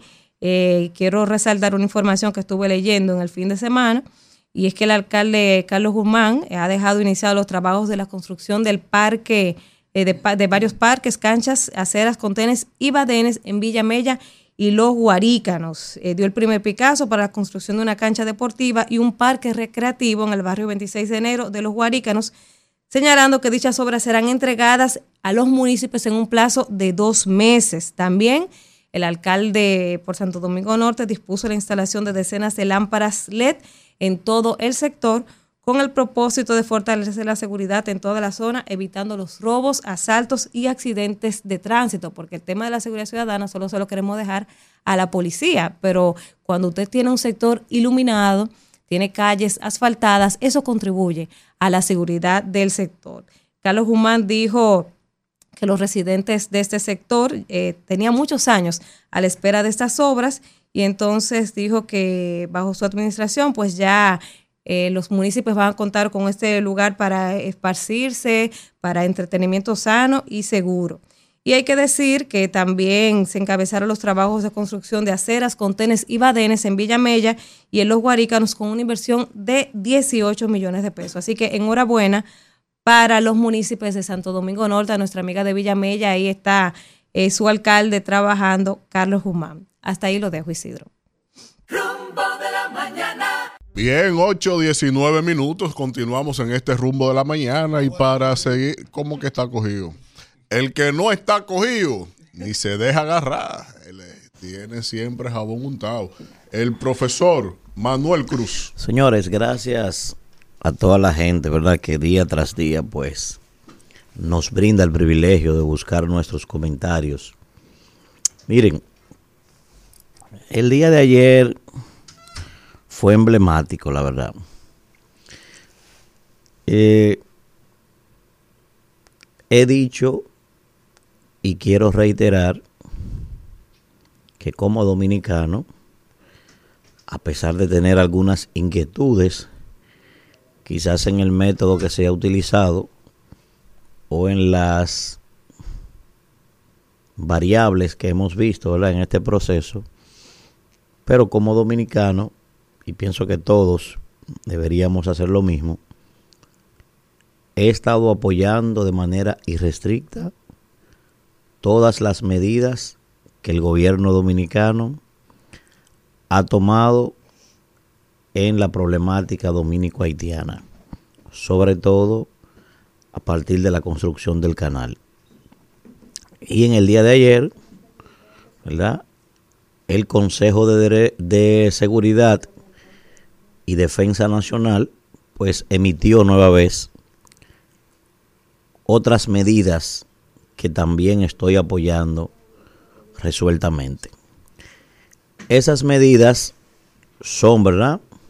Se ha anunciado que la frontera se va a mantener cerrada de manera indefinida, que se van a abrir algunos corredores comerciales con un control específico, eso es correcto, y el presidente lo explicaba, sobre todo para transportar alimentos y medicinas. Ustedes saben que esa población está en una situación bastante compleja y por un tema humanitario, eso es correcto que se haga. Tampoco se puede dejar que esa población se muera de hambre porque un grupo de de oportunistas, porque un grupo de delincuentes y una plutocracia que hay ahí también pequeña sean los que hagan que un grupo de gente se muera de hambre, ¿verdad? Son los causantes de eso, no, no.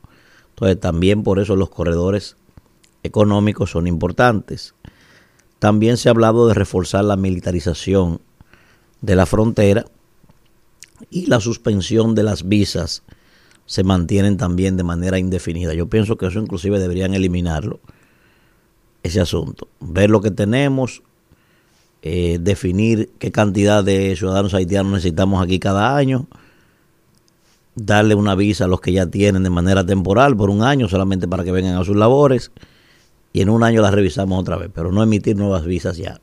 Eso sería lo que yo quisiera, ¿verdad?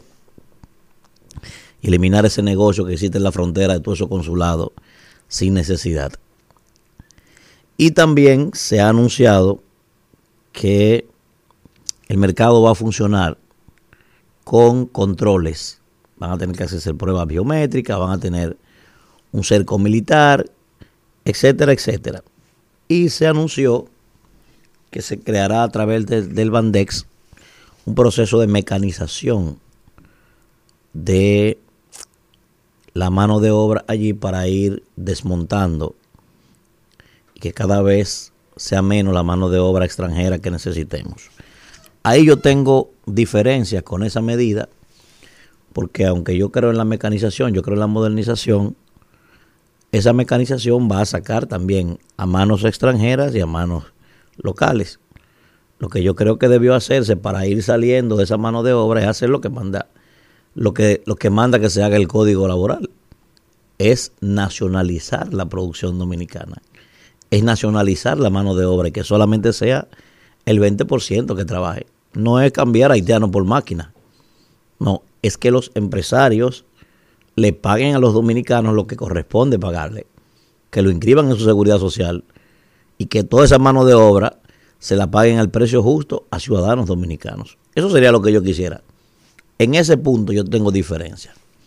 Ahora bien, digo que fue emblemático el día de ayer porque a partir del anuncio del Consejo de Defensa Nacional, pues resulta que el señor Henry ayer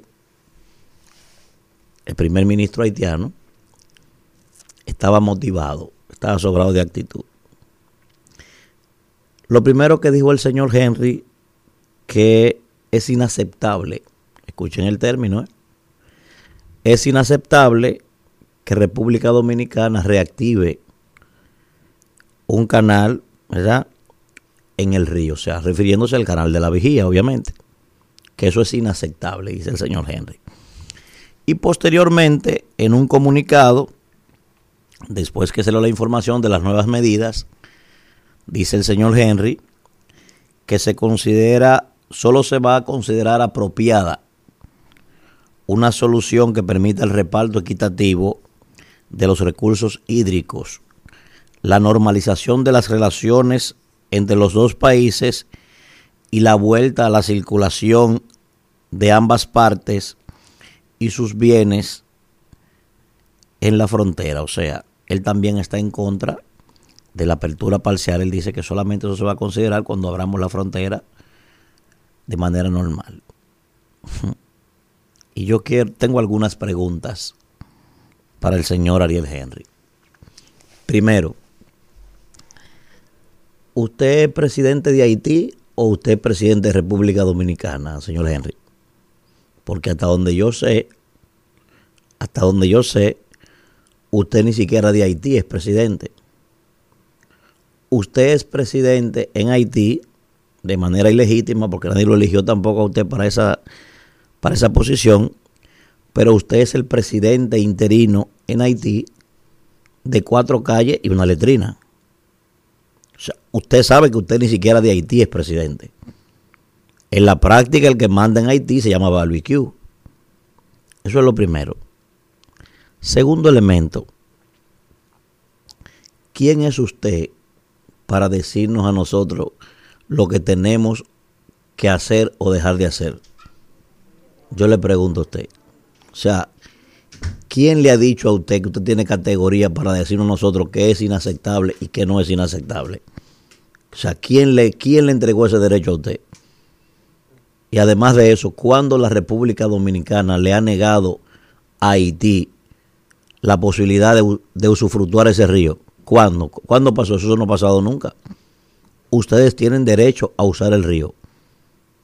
Claro que sí. Y nosotros somos garantes de eso. Ahora, lo que ustedes no tienen derecho ni a desviar el curso del río ni a desviar el flujo. A eso no. Ni lo tienen ni lo van a tener. Tercera pregunta, señor Henry. ¿Y usted tiene río? Hasta donde yo sé, ese río de República Dominicana. Ese río nace y muere en República Dominicana. Usted no tiene río. Y con todo y que usted no tiene río, nosotros somos garantes de que ustedes lo usen. La parte que es limítrofe con ustedes. Pero usted no tiene río, maestro, para usted decir lo que es inaceptable y lo que no es. ¿O qué usted pretendía? ¿Que las autoridades dominicanas se iban a quedar de brazos cruzados para que ustedes hagan con ese río lo que a ustedes les dé la gana? Afectando a los productores nuestros y afectando al medio ambiente y afectando todo. Y violando los acuerdos internacionales con nosotros. Eso es lo que usted pretendía. Pero además de eso, además de eso, de aquel lado de la frontera, en territorio haitiano, usted puede disponer lo que usted quiera, señor Henry. Donde usted no puede pretender que usted va a bajar línea, ni va a decir qué hacer, ni qué no hacer, es de este lado. Porque aquí, mire, aquí mandamos nosotros. Además, yo le quiero preguntar lo siguiente a usted, que estaba tan motivado ayer. A usted o a cualquier haitiano, ¿eh? No solo, esta pregunta es buena para usted, para el señor Claudiose, para, para Guifilí, para todos. Yo quiero preguntarle lo siguiente. Imaginemos por un momento que el caso es al revés. Y que el pueblo que se está muriendo de hambre y que acabó con su medio ambiente, que las potencias lo saquearon y que una plutocracia ladrona se ha robado ese país. ¿Ustedes tuvieran la misma solidaridad con nosotros que hemos tenido nosotros con ustedes? Respóndase esa pregunta, a ver. Piénselo por un momento. Si fuera al revés el escenario, ustedes lo que está reclamando hoy, ustedes lo hicieran con nosotros. Yo lo dudo eso. Porque si ustedes no son capaces ni siquiera de agradecer, escuche bien, ni siquiera de agradecer ni de valorar lo que hemos hecho por ustedes en los momentos en que todo el mundo le ha dado la espalda a ustedes, porque la comunidad internacional lo que quiere es salir de ustedes ya, que lo tienen cansado ustedes. Y encima de eso, los que hemos sido solidarios cuando no ha aparecido nadie, en los momentos más difíciles son de ustedes, hemos sido nosotros. Y si no tienen ni siquiera la interesa ni la delicadeza de agradecernos, imaginemos por un segundo que fuéramos nosotros los que tuviéramos muerto de hambre y necesitáramos de ustedes. ¿Eh? Pienso que eso solo, señor Henry, responde mi inquietud. Mire, nosotros somos partidarios, se lo he dicho muchas veces, y no promovemos odio, no promovemos xenofobia. Nosotros tenemos que convivir con ustedes, nosotros tenemos que ser solidarios con ustedes, nosotros tenemos que ser humanos con ustedes. Yo estoy, yo soy partidario de todo eso. Nosotros somos, tenemos que ayudarlo en lo que podamos. Yo soy partidario de eso. Y tenemos que convivir con ustedes como hermanos. Y tenemos que ir al diálogo siempre en el campo de la diplomacia. Yo soy promotor de todo eso. Ahora, mire, no actúe, ni emita ningún comunicado, ni vocifere nada, queriendo aparentar como que, que nosotros le tenemos miedo a ustedes. Nosotros no le tenemos miedo a ustedes, ustedes no son nadie para nosotros tenerle miedo a ustedes. Déjese de eso, que esos planteamientos suyos lo único que hacen es promover odio, lo único que hacen es promover resentimiento entre todos los pueblos con ese tipo de planteamiento. Nosotros no le tenemos miedo a ustedes, señor Henry. Mire, ¿quién es usted para usted decirnos nosotros lo que tenemos que hacer? Usted ni siquiera de ese territorio, usted es presidente, usted es presidente de cuatro calles y de dos bojíos. De eso que usted es presidente, usted lo sabe. Y a usted ni siquiera lo quieren ahí. Usted está ahí porque los gringos lo impusieron a usted ahí.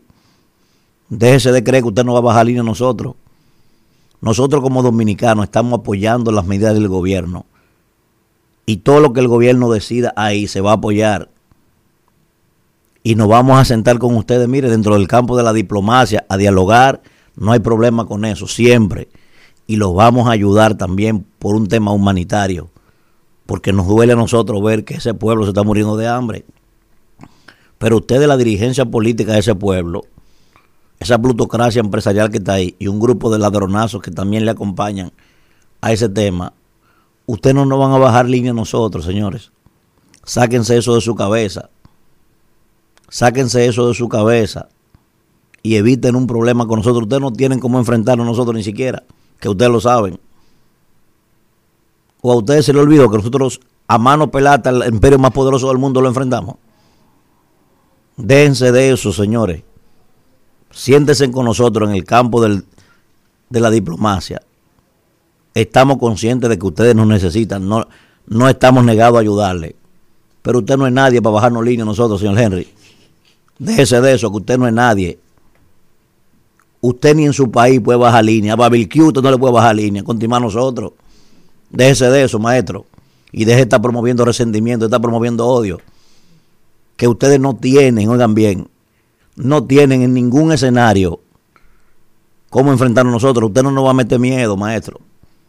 Quédese dirigiendo las cuatro calles que usted dirige en Haití. Que usted no es presidente de nada, de nada, usted lo sabe.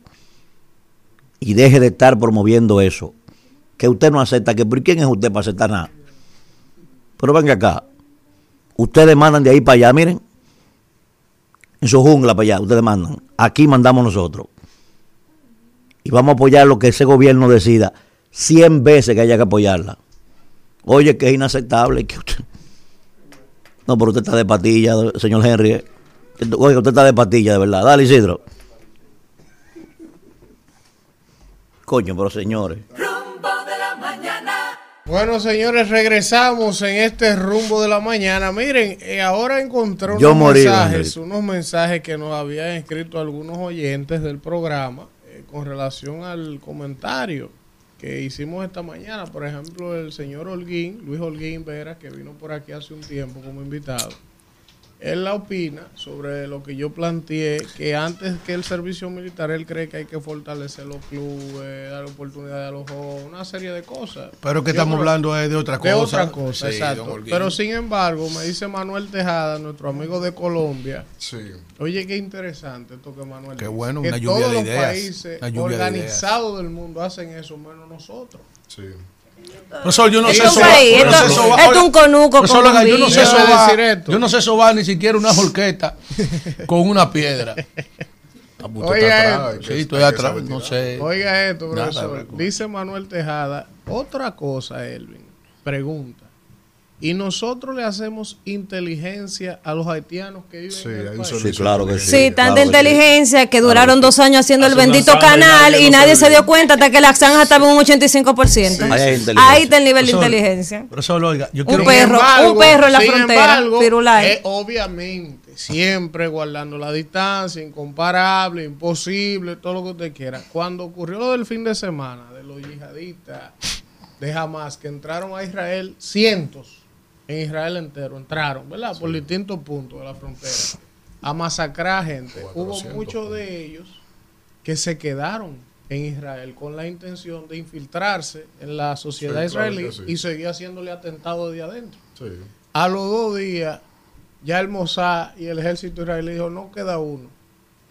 Y no van a tribunales. Sí, pero... No, eh, no, tribunales para qué. De ubicado todito, algo así. ratatatatata, Mira, se fueron. tiene 150 rehenes israelíes Sí, y sí. ellos Sí. han amenazado que precisamente si continúan el asedio eh, completo Con que los ataques Israel, con los ataques La- masivos es van a lamentable, lamentable. y los aliados también de Palestina han amenazado con Mire, que van a Líbano entró ya. profesor, mire, su comentario es tan atinado. Gracias, gracias. Sí, es tan oportuno. Es oportunísimo. Oiga bien, que basta con usted ver eh, el, el editorial en voz que todas las mañanas hace en uno de los principales medios del país su Y ojo, director. que yo no leí ese Sí, editorial. eh, usted sabe usted- que yo ayer- estaba comentando, yo incluso pensé terminar con ese título dentro de su comentario. Que dice, ¿puede Haití ser una especie de gas en el Caribe? Mira, puede ser el tremendismo. Eh, hay que ver también el comentario. el- el- yo no lo he escuchado. Haití no, no encaja en Eh, otra característica que no sea en Somalia. ¿En? Somalia del Caribe, eso es lo que es Haití. Somalia del Caribe. Pero él se refiere, tú sabes que a la beligerancia, Pero igual de- a la beligerancia y al ataque, al eventual ataque, porque, Manuel, yo te voy a decir una cosa. Tú dijiste Vamos. que algo fundamental en tu comentario. Usted, tú entiendes que ellos no tienen fortaleza alguna para ellos decidir, porque oye lo que dice Haití, nosotros vemos eso de la vigía como inaceptable. Oye. La verdad que a veces me da risa esa vaina. Te da risa, pero tú no sabes también. Porque, por ejemplo, yo tengo ni una pistola. A mí me agarra un haitiano armado y hace conmigo lo que le da la gana. ¿Tú te imaginas? ¿Tú te imaginas? ¿Tú te imaginas? Tío, profesor. ¿Tú te imaginas eh, que No es como tú dices tampoco. ¿tú te imaginas? Me dice él, Porque por ahí hay bandas que tienen mucha, muchas armas. Oye, me dice, y aquí vemos muchos dominicanos que no tenemos ni siquiera un tirapiedra. Me dice Elvin a mí, oye, lo que me dice Elvin a mí. Sí. Profesor coja para mi casa para ver un vinito. Cojo para su casa, ver un vinito. Cuando llego allá, viene el hombre y destapa un, ¿cómo se llama? Un Santa Rita de eso. Digo, maestro, es inaceptable, que usted, es inaceptable que usted crea que usted me va a dar eso a mí aquí. Pero oiga otra. Oye, oye, oye, pero oye esto. Oye esto. Es inaceptable. Es inaceptable que usted, me, que brinde a mí un, vino.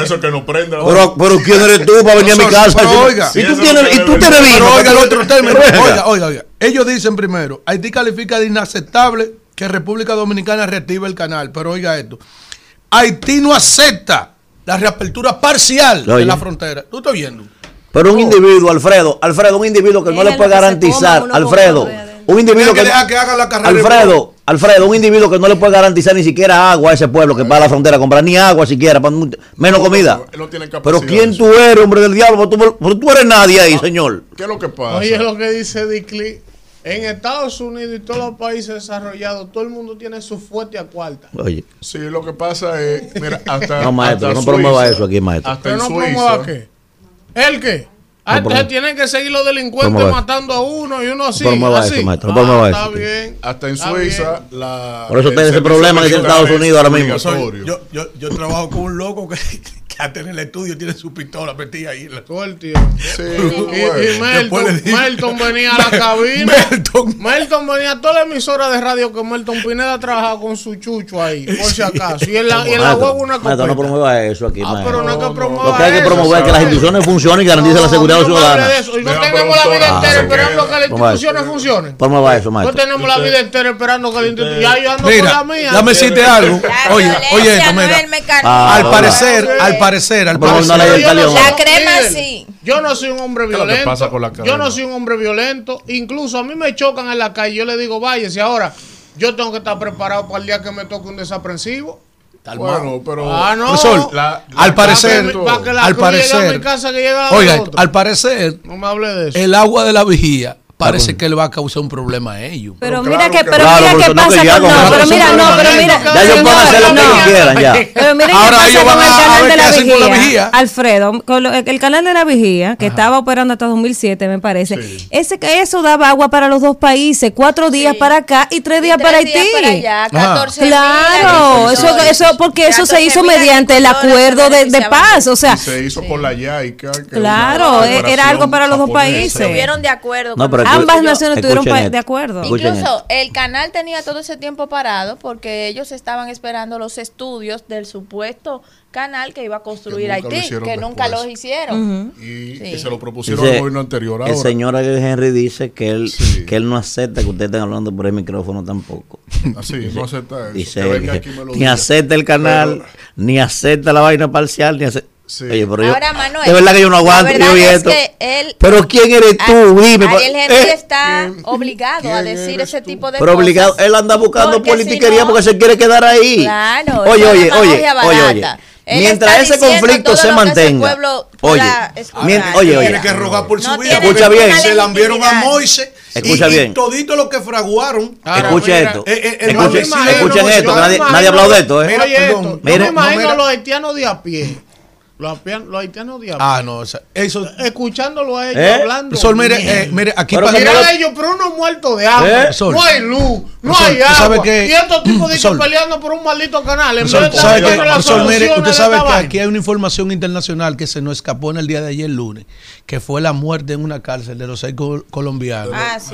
Ah, ah, que mataron, al candidato Villavicencio. De, a Villavicencio de Ecuador. Eso, eso se pasó aquí. En Plan, ahorcado los seis. Plan Kennedy. Y, uno, y, uno, que había ahí tirado le dieron también para que no diga qué pasó. Claro. Mire, había usted, una, una usted no se ha percatado de algo. Se lo llevaron. Sí, mire, el séptimo se lo Usted no se ha percatado de algo también yo le decía ayer, como ustedes me hablaban del tema del canal, que me decían que eso era político, yo le decía, no. El canal es una bandeja paisa. ¿Una? Una bandeja paisa. Tiene la- de todo. Es la comida emblemática de Colombia, ¿verdad? Entonces, allí en la esquina, allá en la esquinita, hay. No, no, allí en la esquinita hay un flan. ¿Un qué? Un flan Eh, no, pero en la adicional. paisa no. no, no, en este, en este caso. En este En el caso haitiano, ¿verdad? ¿Qué es lo que es el flan? Componente político. Dice, bueno, todo esto está aquí, ¿qué problema? Pero si me puede beneficiar políticamente el flancito, tráelo para acá también. Dulcito. Eso está pasando, ¿eh? Porque yo no soy un loco tampoco. Miren, una Entonces, cosa- escuche esto. ¿Qué ha hecho Ariel Henry? ¿Por qué este hombre cambia de opinión? Mira, al que menos le interesa que esa banda desaparezcan de ahí es a Henry. Si ahí llegó esa fuerza de paz y salieron de barbecue esa banda a los tres de elecciones y él se va de ahí. Óyelo bien, ¿eh? Y segundo, mientras se mantenga este conflicto con República Dominicana, él es el héroe, el héroe de ese pueblo y de, un grupo, de una parte del Y pueblo. ahora se dictaminó O sea, al que le conviene él. para acá. Miren, ayer ocurrió algo hablando de todo, como dice el león del Bronx. En Yaguar te dicen, hablando de todo menos de Dios. Hablando de coco con aguacate, dice el león del Una mezcla que la hace. Ayer pasó algo en Israel que me llamó mucho a reflexión. El presidente o primer ministro Benjamín Netanyahu, Genocida del diablo, dígalo. ese señor, armó un gobierno colegiado y llamó a los líderes de la oposición a partir de hoy Igualito que aquí. Oiga, No. a, a conformar una mesa, oye. esto. Dígalo al revés, maestro. No, dígalo él se al salvó revés. ayer, él, porque él estaba, él estaba para afuera ya. Dígalo. que usted está enfermo en ese país. Fíjate, fíjate lo que hace. Él llama a los líderes opositores y le dice, miren, desde hoy aquí no hay un gobierno encabezado por mí. Desde Tolete. hoy todas las decisiones Tolete. que se van a tomar, esto es como que Luis hubiese dicho, mira, aquí viene Lionel y aquí viene Abel. Y las decisiones que se vayan a emanar del Estado Dominicano salen de los tres. Porque- eso hizo porque eso es Benjamín continuidad Netanyahu. Estado. Eso es un Ahora hay un gobierno Estado. colegiado, vamos todos. Y así es que se confronta Ahora le la van a dar a jamás que jamás van a inventar. No, no, lo, no lo, van a, lo van a desaparecer. Estoy seguro que lo van a No se va a hablar de ellos jamás. Jamás. Que es probable que se replieguen en otro lado. Eso es lo más probable que pase. ¿verdad? Que Es cuando vean, empiecen a replegarse para el Líbano, para otro lado, Irán. Pero, si, pero le van decocotando las cabezas, porque lo clave de eso Siempre es decocotar. Sí, surgen células. Lo único Pero malo la es. cabeza, los líderes lo que aglutinan, porque ellos son muy religiosos, ellos siguen mucho, ellos tienen mucho mito con los líderes. ¿Sabes que yo estuve estudiando esos movimientos? Y ya ellos se han despegado un poco del tema religioso y han tomado la bandera nacionalista. Ese grupo jamás, y me corrige Manuel y Víctor si me equivoco, es más nacionalista que religioso. Eh, no, lo- al- la Sí, el sí, alfatá. el, alfatá es más nacionalista que religioso. El que, es, el que es religioso es jamás. Jamás es totalmente Fundamentalista. Fundamentalista. Y hay un elemento, ¿eh? Hay un elemento. La El ya no tiene la incidencia Es- Exacto. Aunque son musulmanes, pero son más nacionalistas que otra cosa, ¿verdad? Sí, claro. Hay un elemento que no se ha dicho aquí, porque que usted está de un solo lado, se lo he dicho. Ah, pero ese es mi ¿Quién criterio. es el causante? ¿Quién es el causante principal de que exista el Hamas? ¿Eh? ¿Quién fue que dividió a la, a la OLP para dividir a, La Autoridad Nacion- Nacional ¿Eh? Palestina. ¿Quién fue el causante de eso? ¿No fue la inteligencia israelí, maestro? El Mossad. ¿Eh? El Mossad, el Mossad es el arquitecto principal de que jamás exista hoy, como mismo hicieron los gringos con Bin Laden, para dividir a la, a la, a la Organización de Liberación Palestina. Oiga, eso es lo primero. Y segundo elemento, oiga, ¿cuál es la vaina más difícil? Es que la convicción religiosa de esta gente es que si usted se muere por la causa, usted va directo para el cielo, sin, pa- pasar filtro, es Ah, directo pues para allá. a mandarlo Y- y todito con para allá. 71 que se- ¿Cómo llama? ¿Cómo llama? Urias, ¿qué le llaman? eh? Uría, que lo pusieron adelante. Es Señor. porque Besabé, No, pues si ellos- si Besabé ellos fue poseída por David. es así. ¿Oíste? Son, son, son De que ellos van al cielo, vamos a Besabé- Besabé fue Sí, poseída pero por el David. Islam no promueve la guerra. Eso- Ahí hay una mala No, interpretación. no. Profesor, yo quiero hacer una pregunta a Kimberly Taveras. Kimberly, a Kimberly. Sí, Kimberly, ¿quién que le dice Fidel? Fidel. Kimberly no está. El hombre del carburador inundado. Yo solo digo que si se ponen a inventar con esas diputaciones de Boca Chica y Pedro Brán. ¿Por aquí- qué aquí está bloqueada? el país por, ¿Por, qué, por qué justamente desde ayer está bloqueada la página del PRM? O ¿Qué- saturada. No, Lo porque ellos, es que ellos los anunciaron. 3.800 can- precandidatos están entrando al mismo tiempo No, pero no a creen ver que si eso, le no responda encuentra. así, no. Y entonces, no, pero la realidad colapsó 3.800 porque ese partido que tiene un padrón de 3 millones de dominicanos, del cual acabamos de presenciar hace dos semanas que votaron un millón veintidós mil PRMistas, Esos 3 Míreme aquí a millones están entrando al mismo tiempo a ver los ¿Cuánto resultados de sus líderes. Isidro, Un millón Isidro. Bueno, regresamos en este rumbo de la mañana y vamos a continuar con el comentario del señor Víctor Villanueva. Bueno, en seguimiento al tema de Haití, obviamente que el día de ayer significó un conjunto de eh, posturas, reacciones, inclusive esta del gobierno de Haití, que hasta el momento no habíamos tenido una reacción directa de parte de quien ostenta la condición de primer ministro de esa nación, Ariel Henry, porque eh, el- todo había sido en actuaciones diplomáticas, en los intereses de ellos y haciendo caso omiso a las eh, reacciones que había tenido la República Dominicana. Por otro lado, el gobierno también de nuestro país eh, varió los principales cánones que había fijado como, eh, eh, digamos, posturas inquebrantables, inalienables, condicionadas a que, en cuanto a las contramedidas que se tomaron por parte de nuestro país, eh, en la condicionante de que eh, se cumpliera con un determinado conjunto de comportamientos por parte del Estado haitiano, esencialmente, que no que se paralizara la construcción de ese canal sobre el río Masacre, el río Dajabón.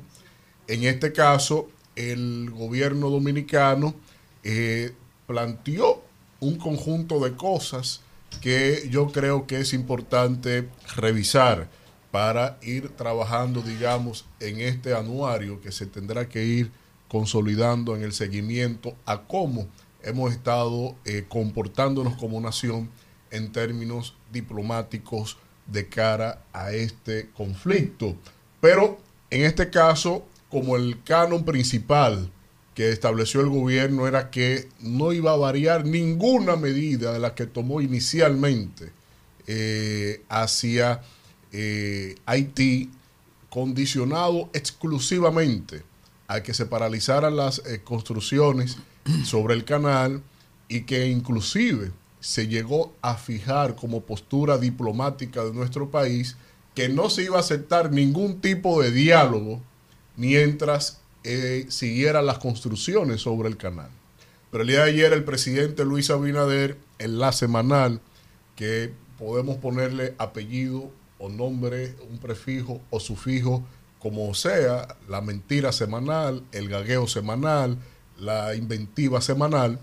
En este caso hubo un reculeo que ya es casi semanal, en este caso porque el presidente lo que afinó fue en establecer que no había problemas con ir hacia la OEA en esta convocatoria que hace el, mediante el Consejo Permanente la OEA el secretario general de esta, Luis Almagro, que eh, la frontera eh, se- eh, establecerá unos canales comerciales y humanitarios para que se pueda mantener un flujo en términos de mercaderías y de ayudas a esta nación en términos de su situación.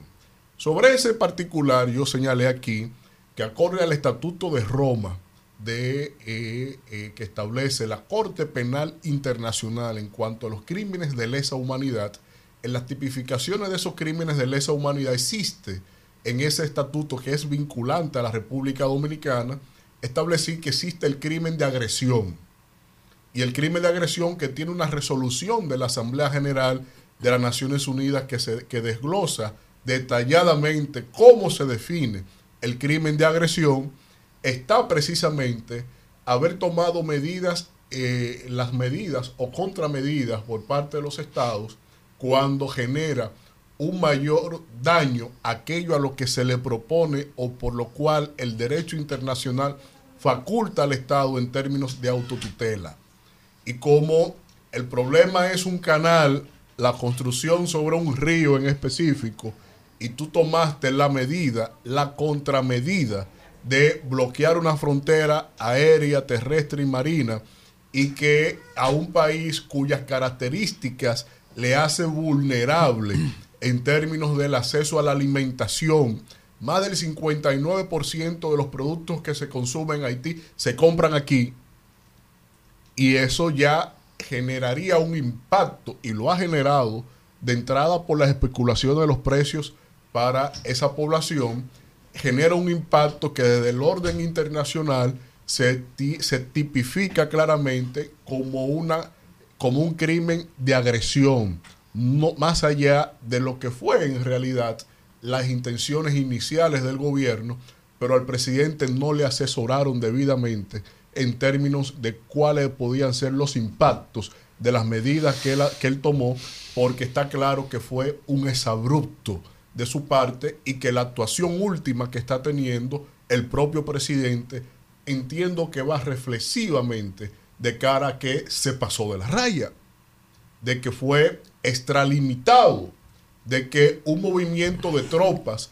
declaraciones de un campamento militar, exhibición armada, no es el, el comportamiento que se supone a un Estado que está conformado por principios del derecho internacional de promoción de, y lo que es la defensa de la paz.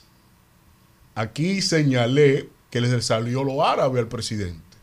Sus genes árabes fue lo que, con lo que él primero inició, dejando de lado todo el andamiaje político y diplomático que sí nos es vinculante a ambos estados y a nuestro cuerpo diplomático que tiene sendos oficios y altas incidencias para haber generado ahí algún cambio de postura mediante una mediación previa. Y a la vez, cuando usted toma el hecho de que no podemos ir a un arbitraje como lo establece el propio eh, tratado de 1929, porque el Estado no puede generar stopper con sus propios comportamientos.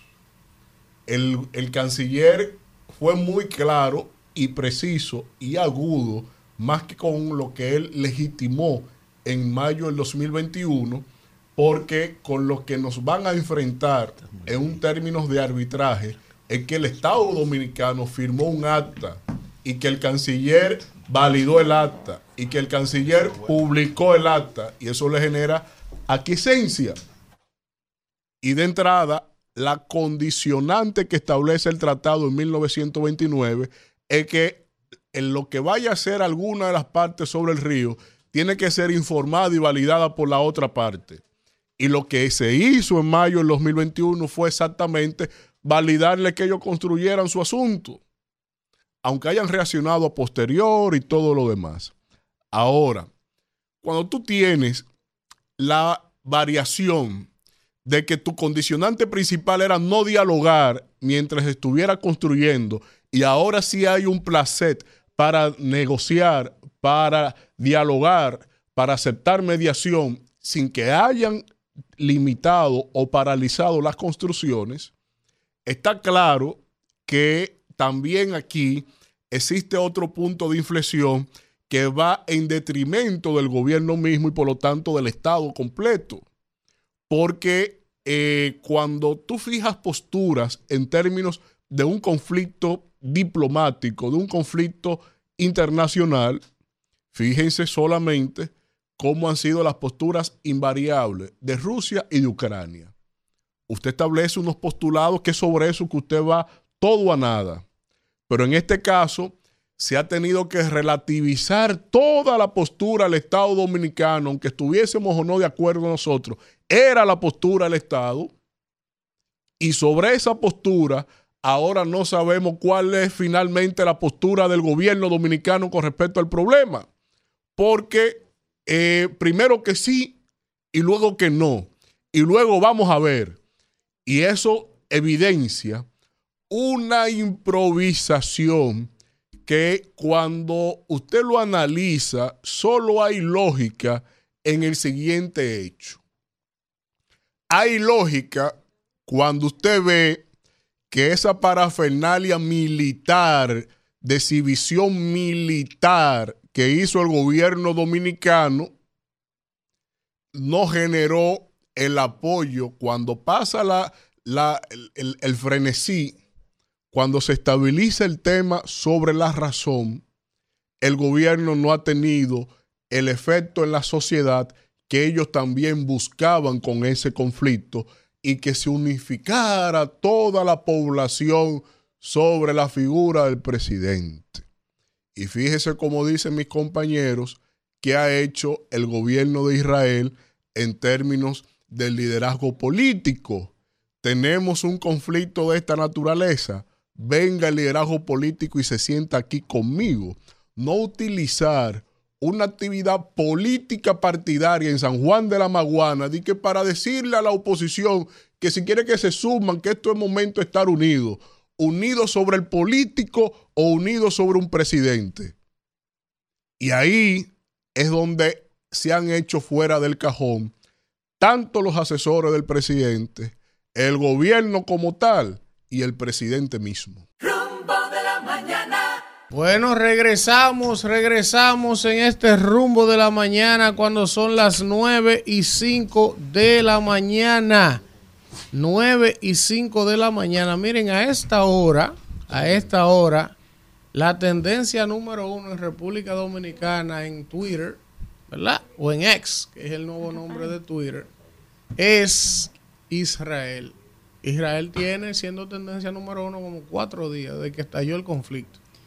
Y sigue siendo la tendencia número uno de República y ese Dominicana. problema ha impactado más la República Dominicana por los estrechos vínculos que siempre han existido entre el pueblo de Israel y este país. Si tú te fijas, con relación a lo que pasó entre Rusia y Ucrania, te darás cuenta de que a pesar de que todo el mundo estaba bien enterado, porque obviamente es un tema que nos ha impactado a todos y, de- y tuvo una gran repercusión internacional, pero con Israel pues se tienen todos los detalles, está de cerca, ah, como países tenemos historia, este fue uno de los países que los recibió a Los ellos. acogió, tras- claro. Sí, claro, en la Segunda Mira, Guerra Mundial, a tras el Holocausto. de eso, actualizando las informaciones más recientes de este conflicto, se acaba de anunciar aquí que Israel, apenas hace dos minutos, ha anunciado que la Fuerza Aérea de Israel ha matado a Yawá Abu Shamala, quien es el ministro de Economía de la organización Hamas durante uno de sus ataques aéreos en Gaza anoche.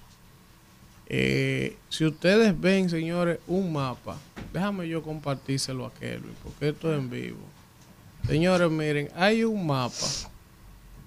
Déjame mandárselo a Kelvin para que la gente que no está viendo por YouTube esté informada, ¿verdad? Porque esto es en vivo, miren. Hay un mapa que presentan ahora mismo. De ustedes saben de cómo ha ido que la de- de- exacto que ustedes saben que Gaza lo que queda la franja de Gaza del lado de Palestina es un pedacito. Entonces eh, yo le voy a poner eh, no oigan lo que es esto hace 40 minutos porque jamás también tiene aviones ellos tienen Sí, claro, ¿no? Ellos ellos están tienen armados, ellos ellos están- no mire tienen- eso usted ve eso eso es un bombardeo de hace 40 minutos que jamás hizo en territorio de Tel Aviv. Oye esto. Del lado de Israel. Del lado de Israel, donde están todos los punticos rojos, a quienes nos están viendo. Eso fue un bombardeo masivo que acaba de hacer jamás en Tel Aviv, la capital de Israel. Entonces, ya ustedes saben cómo quedó ese asunto.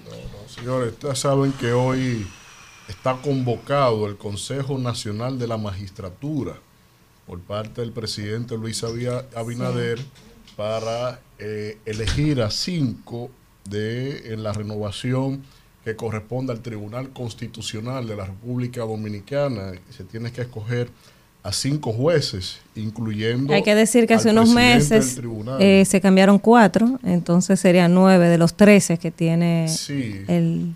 9 de 13, porque el- la composición de años de servicio está delimitado en 6 años, 9 años y 12 años.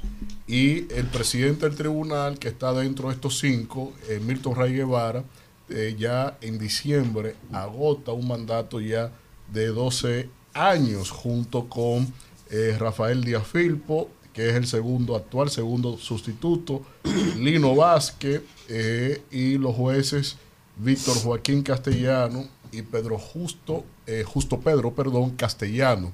O sea que ahí se tendrá el desafío porque lo que se buscó con esta medida de que sea de 6, 9 y 12 años era generar una estabilidad en términos de la concreción jurisprudencial del tribunal, que no hubiesen habido cambios abruptos y que eh, como aquí no se aplica la inamovibilidad en términos de edad, en este caso se tiene delimitado por un mandato en términos de eh, el ejercicio dentro del tribunal. O sea que veremos. sabes que yo ya quedarán renovados todos. Tú eh, el número de nueve, tú sabes que eh, nueve son los que deciden en cualquier votación. Son trece. Son 13. Pero El número cuando tú mágico. sacas nueve, exacto, nueve es el número mágico. Tú haces la mayoría. Ya, ya cambiaron cuatro, ahora se cambian Mira, cinco. ¿Tú sabes qué?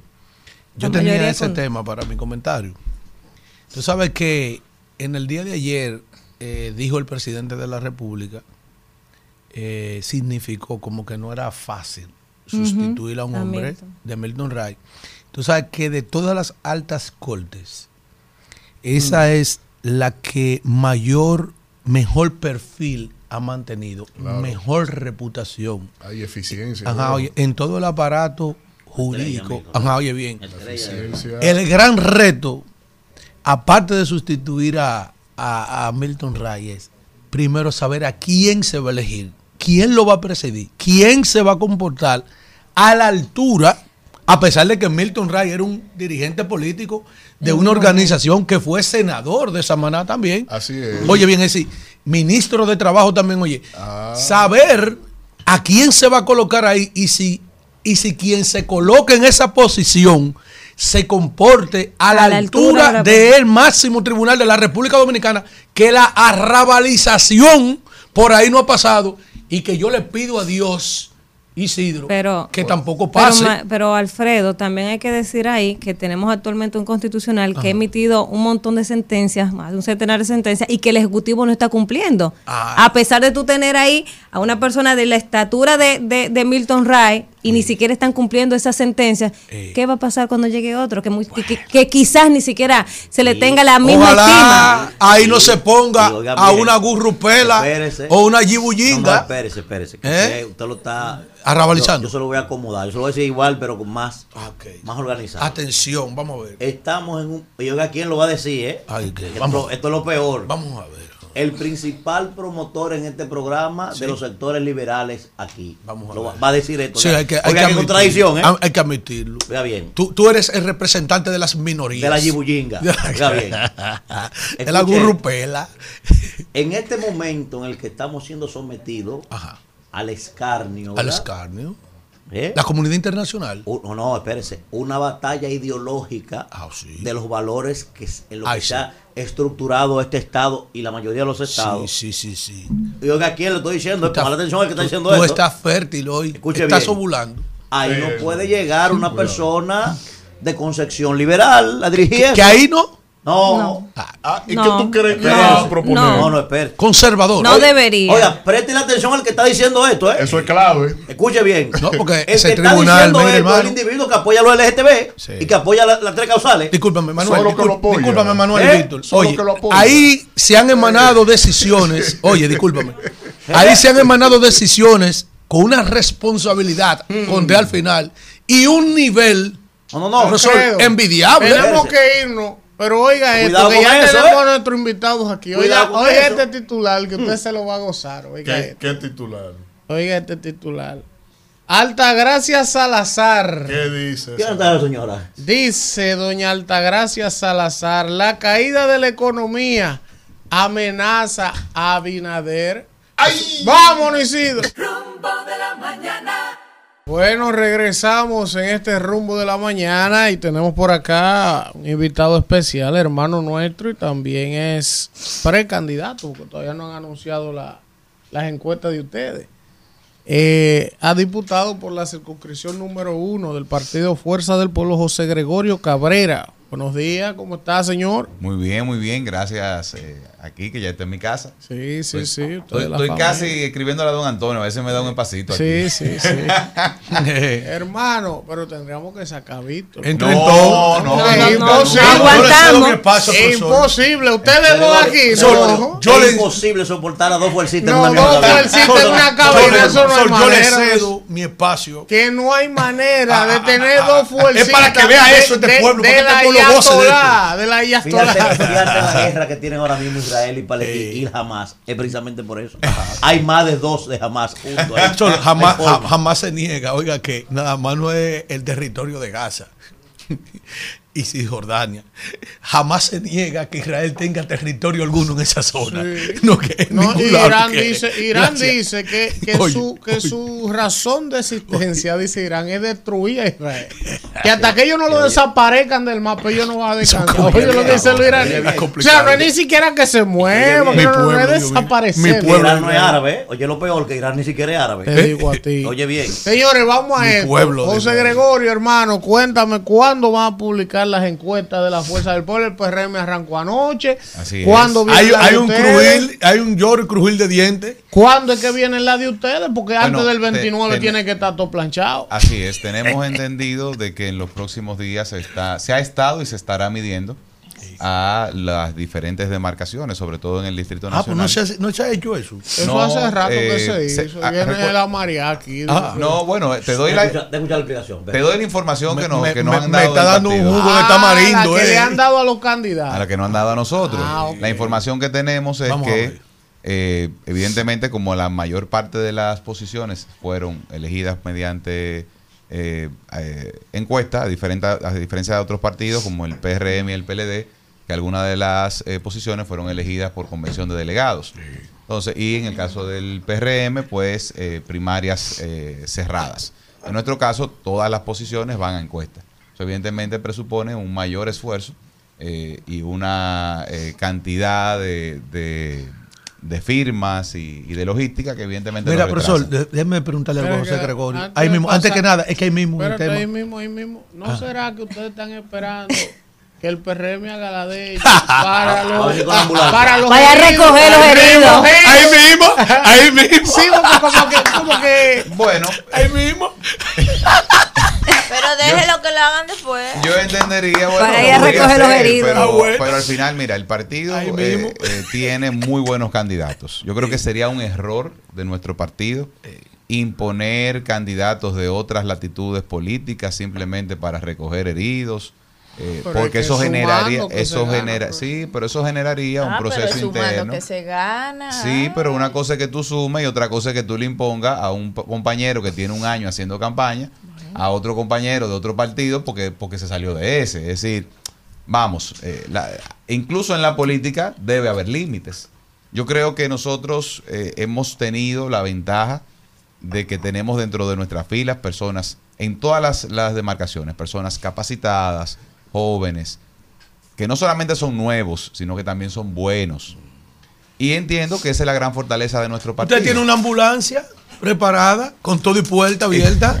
Porque, de porque los abusos no Alfredo. son buenos. Ahí, ahora mismo, a un reconocido empresario y a su hijo Ey, ¿cómo así? le dieron con un tubo en la nuca al señor Rodríguez. Le dieron con un tubo en la nuca. Vamos, Oye, pero vamos, un tubo. de Raymond, el de GBC. Sí. Todavía no se sabe. Hay una reserva. Eso tiene su Hay una. Ese reserva señor ahí. ha aportado mucho para ese partido cuando ese partido estaba fuera, porque ahora es bueno. Hay una ahora los cuartos los empresarios. ¿Ha aportado qué? Hay una receta que la una reserva. Hay una reserva. No ha salido todavía. Sí, ya salió. Hay una, hay una sí, receta. Mire, José Gregorio, déjeme Compadre, hacer una pregunta ahí mismo, hermana, que ahí mismo. ¿Y va a seguir? No es buena, ahí mismo, oiga. Cuidado si hace como el otro día. Usted sabe que este hombre, usted tiene la palabra. usted es un hombre, un conceptualizador. Pero eso de estar escogiendo estos candidatos por estos otros métodos antidemocráticos, antidemocráticos porque no fortalece los simientes de la, de la democracia, que es lo que hemos tenido hasta el día de hoy. Yo soy partícipe de que la escogencia de los candidatos en un país como este sea a través de primaria.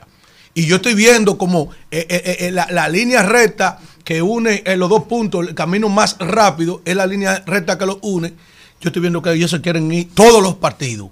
Todos Mira, los partidos. hay una realidad. Diga por encuesta. Eso Eso, es lo más eso, resquebraja la democracia. Sí, pero mira, ¿Sí o no? Pero hay una realidad. Hay un pragmatismo. Mira, mira qué sucede. No sé, no sé cuál es la realidad de los otros partidos.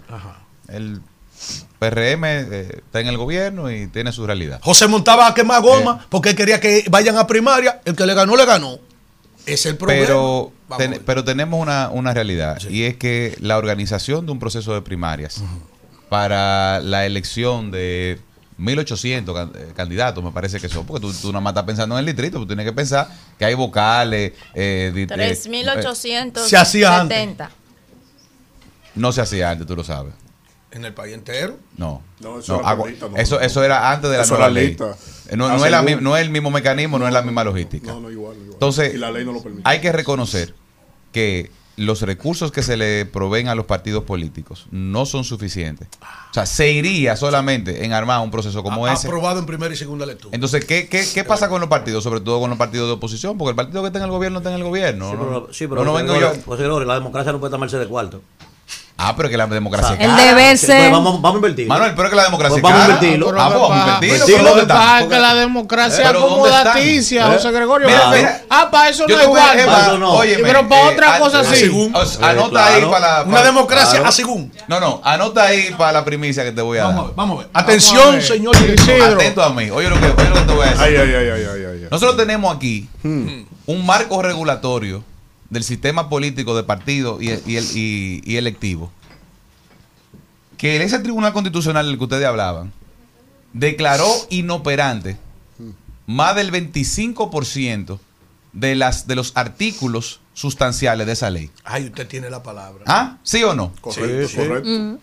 Esa, Inconstitucional. esa ley, esa ley la tenemos hoy día por la manipulación del que en su momento era presidente y se quería quedar. Que se encontró de frente en las calles con la resistencia de lo que hoy es el, el primer partido de oposición que se llama Fuerza del Pueblo. aliado. Perdón.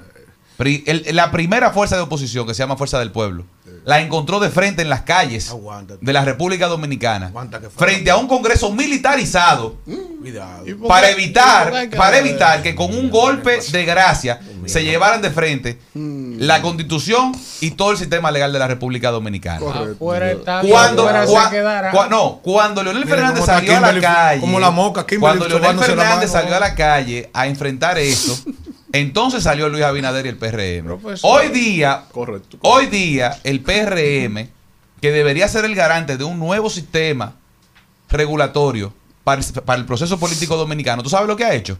Se ha quedado callado. ¿Por qué? Porque hoy día le beneficia a ellos.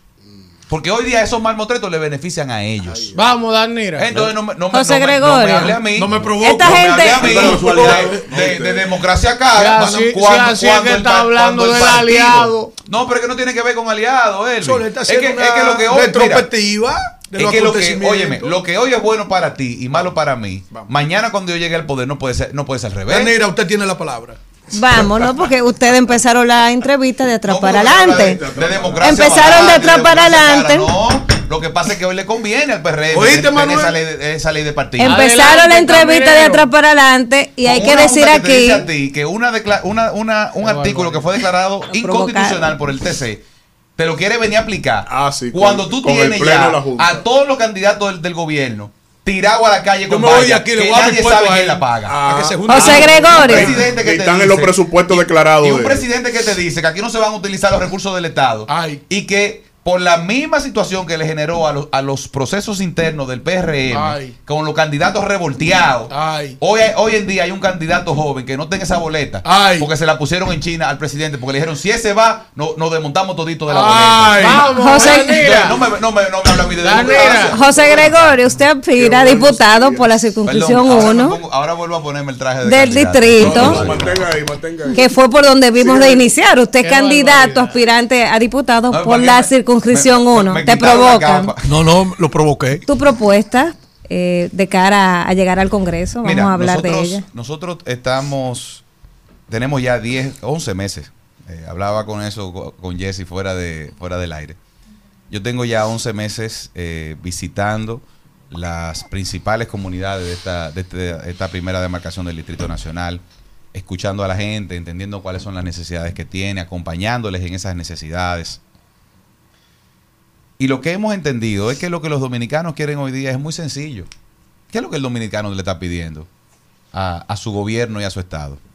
Comida barata, que pueda volver a poner comida en la mesa, que hoy día la tiene muy difícil. Poder salir tranquilo de su casa, sin tener el temor de que lo van a asaltar o lo van a matar o que su hijo no va a llegar de la universidad vivo porque lo mataron por un celular. Y algo de salud y algo de educación. Eso es todo lo que el dominicano está pidiendo hoy día. No, no son grandes cosas. Entonces, nuestra propuesta ha ido precisamente enfocada. Ustedes, Manuel hablaba ahorita del tema de la mecanización del campo y de la mano de obra. Yo me he comprometido a presentar un proyecto de ley de relanzamiento del campo dominicano, que después de la pandemia, lamentablemente, está completamente quebrado. Y tú me dirás, a mí, ¿qué tiene que ver un diputado con los precios de los alimentos? Tiene que verlo todo. Porque es que mediante la aprobación del presupuesto nacional es donde se sabe dónde están las verdaderas prioridades de un gobierno. Y lamentablemente, si te, si te fijas en este presupuesto que se acaba de presentar, te vas a dar de cuenta que seguimos teniendo la más baja inversión de capital de, los últimos 70 años. Decía y sigue Ricardo, bajando. Lagos, decía Ricardo Lagos, que fue un gran presidente, creo que fue el, el mejor presidente que ha tenido Chile en los últimos años, que el que quería ver la intención de un mandatario vaya al presupuesto. Claro, pero es que es así. Ahí, ahí que Entonces- están expresadas las intenciones, La realidad. La realidad. la intención del te- gobierno tenemos- es proteger los bolsillos de la gente porque tenemos- No parece 86 porque no, millones no, de inde- no indexan los salarios Vamos, el a la invitado, inflación. invitado. presupuesto. No parece. La Tenemos, invitado, tenemos un presupuesto, tenemos un presupuesto que por primera vez Dios mío. en casi eh, poco más de poco menos de 20 años, por primera vez tenemos tres años de consecutivo violando la ley de deuda pública, financiando gasto corriente, cogiendo prestado para gastar en gasto corriente. Con el, con- como vuelvo y digo, con el menor, la menor inversión de capital. Y esa inversión de capital también se refleja en el campo dominicano. Pero si lo vamos a llevar al tema de seguridad, tenemos tres años hablando de una supuesta reforma policial, que lo único que ha tenido como resultado es un cambio de uniforme y de lema. Temas cosméticos. Los policías siguen lamentablemente saliendo a la un calle. aumento sustancial sin- al salario. pero ¿y qué ha resuelto el aumento salarial? Seguimos con policías que andan en la, La calle inflación con, se lo con- con- tragado. con un, si con tú un le re- preguntas a un policía, te va a decir que ahora compra mucho más de lo que compraba antes. Lamentablemente, el aumento no ha alcanzado el 40% de inflación de los alimentos. Le No, aumentaron no, el no el salario y, se lo, y, se lo, 40. y se lo comió Un la y se lo, 21% el pollo de index inflación y se lo comió, el la- un- un inflación 40%. y se lo comió la inflación. Entonces, a lo que nosotros debemos de darle respuesta, la República Dominicana está viviendo uno de los momentos eh, más trascendentales de su historia, porque luego de años de crecimiento, enfrentamos una pandemia, enfrentamos una serie de políticas que lamentablemente no han sido correctas, y eso nos pone a nosotros en una coyuntura difícil. Y yo creo que es el momento en el que el pueblo dominicano tiene que reflexionar sobre qué va a pasar a partir de mayo del 24. José Si vamos a seguir en el camino del progreso, si vamos a reencauzar a la República Dominicana. Y con esto yo no estoy hablando ni de Luis Abinader, ni de funcionarios, ni de gobierno. Esto es un tema nacional, de hacia dónde nosotros queremos encauzar, de cuál es el país en el que queremos vivir. Porque no por casualidad, 63% de los jóvenes a, la- a lo que aspiran es a irse. Si las cosas tuvieran tan bien, nadie quisiera irse porque nadie quiere abandonar su, su tierra. Pero hoy día, 62%, casi 63% de los jóvenes te dicen que lo que quieren es largarse. eso lo hace un chin de chocolate. Gregorio. Manuel, pregúntale. Gregorio. Manuel, pregúntale. Qué barbaridad. Gregorio, estoy, esperando. estoy tan ofuscado desde anoche ¿Cómo así? Que esta mañana me levanté a hacer pipí y cogí para la sala. no quería venir para el receso. Qué barbaridad. Oye bien, O sea, Hoy es día de la salud mental. Oye, Tuviste una noche la complicada. cuña. Atención, Mistolín. oye bien. Le decían, le preguntaron los discípulos a Jesucristo, maestro, ¿por qué que tú le hablas en parábola a uno? Háblale claro a uno. Anoche, pelo, me, eh. anoche me escribió Dimitri Medeve. que ¿Y quién? de la Dimitri Medeve. Me pasa informaciones de la antigua KGB. Pero entonces no me- lo que me escribió no lo entiendo. Desarrollame esto. Vamos a ver. Oye lo que dice Dimitri. Este Oye lo que dice Dimitri. Vamos a ver. Manuel, hay niños cuando chiquitos que le dan el seno y siguen llorando. Hay niños que le cambian el pamper untado, lo bañan y siguen llorando. Ay, sí, sí. Le ponen su colonia, le Sí. ponen su polvito, Sí. le pasan el control para que juegue con los muñequitos y siguen llorando. Ay, sí. Ahora le posan una tablet. Le compran una paleta, le cogen una maraca Sí. y siguen llorando. Sacan los gases. Le sacan los gasecitos, le dan su compota y siguen Qué llorando los barbaridad. Qué barbaridad. Me dice entonces Dimitri, me dice, mira, a propósito de la alianza en el distrito, ahora hay una diputación en la Fuerza del Pueblo, en la circunscripción número uno, que tiene un niño con todas esas características. ¿Qué es lo que él quiere decir con esa vaina? Yo no entiendo, dime. ¿Qué es eso? Que yo no entiendo, José Gregorio. Incomprensible. ¿Qué es esa vaina? dice bienvenido. La siguiente, coño, no sé. Mira, ¿Qué ya es esa que- vaina, José Gregorio? Ya ¿Qué dice Dimitri ahí? ya- ya que estamos, ya que estamos hablando en parábola. ¿Pero qué es lo que es? Yo no entiendo ese mensaje. No, no, mira, la, la, la política se nutre de realidades. Y yo, eh, todo el que está en un camino profesional, cualquiera que sea, evidentemente tiene como aspiración llegar al, al- al más alto nivel eh, cimero de su profesión. Correcto. El plomero no quiere vivir toda la vida destapando inodoro. El plomero quiere en algún momento hacer grandes instalaciones sanitarias Claro, y tener una gran compañía. El médico no quiere solamente estar en emergencia, el médico quiere ser cirujano y hacer grandes revoluciones y ganarse Tener el su clínica. y tener su clínica y ganarse hasta el premio Nobel de Medicina. Eso es válido. Ahora, el médico que quiere pasar de R4 atendiendo una emergencia a ser un gran cirujano, Sí. tiene que hacer su trabajo y tiene que esperar su turno y tiene que hacer Haga su fila. tiene que hacer- de aquí. y tiene que hacer su fila. Ay. Porque, porque si usted si usted es R4 y quiere ser neurocirujano, pero pero, ¿Y- pero y a qué R4 que Dimitri, no me vuelve a escribir. No, pero tú- A Dimitri que no me vuelve a escribir. Profesor, estamos haciendo una disquisición. Entonces, entonces, entonces, ¿qué sucede? La política se nutre de realidad. mío. Yo, soy, yo particularmente soy un soldado de mi partido y, de- y del liderazgo de mi partido. Yo he hecho un trabajo de 20 años en política. Y, y fíjate que nunca, tengo a Víctor sentado ahí que es mi hermano. Sí. Y nunca había aspirado a nada. Y en el momento que se me presentó una aspiración, yo sabía que no era mi momento, porque no estaba eh, emocional, económica, laboralmente preparado. Y no se hizo. Para adelante. Entonces, si mañana a mí el presidente de mi partido o cualquier persona del liderazgo de mi partido me llama y me dice, mire hermano, usted no puede aspirar por, por esto, por esto y por esto, y el, y el bien ulterior del partido es que usted se siente en esa en ese banco a, hacer, a, a barrer ese pedazo de calle. Yo me voy a poner mi jaquecito y voy a ir a barrer mi pedazo de calle. ¿Qué te quiero decir con eso? Lo de Barreta duro. ¿Qué Gustavo te- Sánchez, qué- sal de ese cuerpo. ¿Qué te quiero decir con eso? Dios mío. Pero, Manuel, escúchame. Eh, ¿Tú hablabas de un niño o de una niña? No, yo no, fue Dimitri.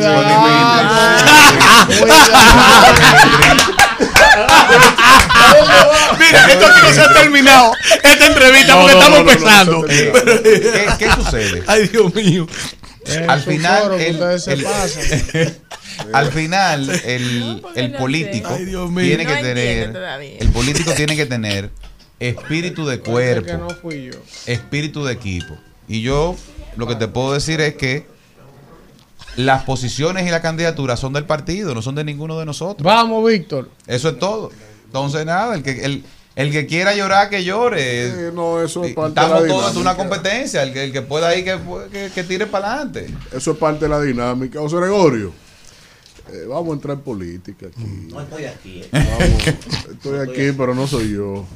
Señores, Eh, este programa lo escucha todo el mundo. ¿viste? No estoy La aquí, vaina. ¿eh? Sí, sí, sí, sí. Por favor. José Gregorio, eh, semanalmente estamos teniendo un despliegue todos los lunes de cuando, si tú eres bueno y te, y te pones en relieve, la gente percibe que tú eres bueno. Pero en medio de tantas vicisitudes diarias que tiene el país, el gobierno los lunes se ha empecinado en hablar el día entero. Eh, la mañana la policía, que una rueda de prensa, que un videíto grabado y que después que la semanal. Pero el presidente ha tomado la estrategia ahora La pregunta. de eh, arraques. Él hace otro comentario para ver qué puede. Barbaridad. Y La- este el discurso. presidente tiene la estrategia ahora de alterar hasta la cifra de su propio Banco Central, enrostrándole a la gente estadísticas falsas. Tenemos, por ejemplo, ahora pleno empleo en la República Dominicana.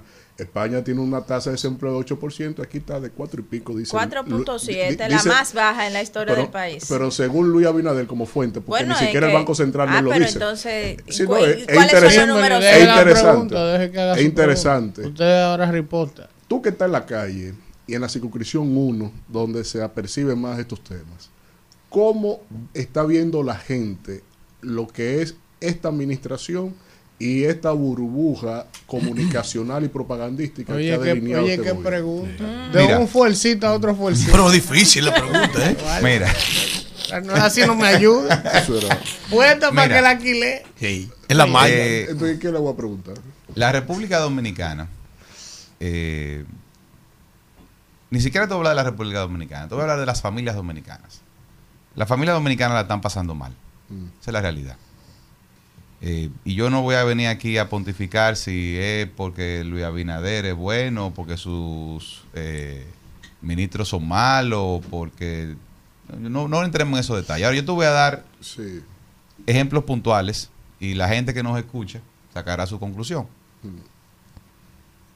La comida está prácticamente duplicada. No, no, esta es la más barata en Centroamérica, dijo el presidente ayer. No, pero no. La canasta y familiar hubo más baja. silencio en la No te- semana. no- oye, no te, no te voy a eso. permitir que me provoque de nuevo. No te lo voy a permitir. No me, va, no me vas a sacar de discurso. La mentira Oye, mira, no es un secreto que la canasta básica familiar se ha duplicado. Sí. Es decir, lo que te costaba un galón de aceite, el- eh, hoy te cuesta el doble.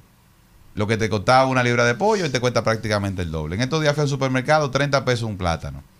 Eh, y así te puedo seguir citando una serie de, de situaciones que se le dan en el día a día de la familia dominicana.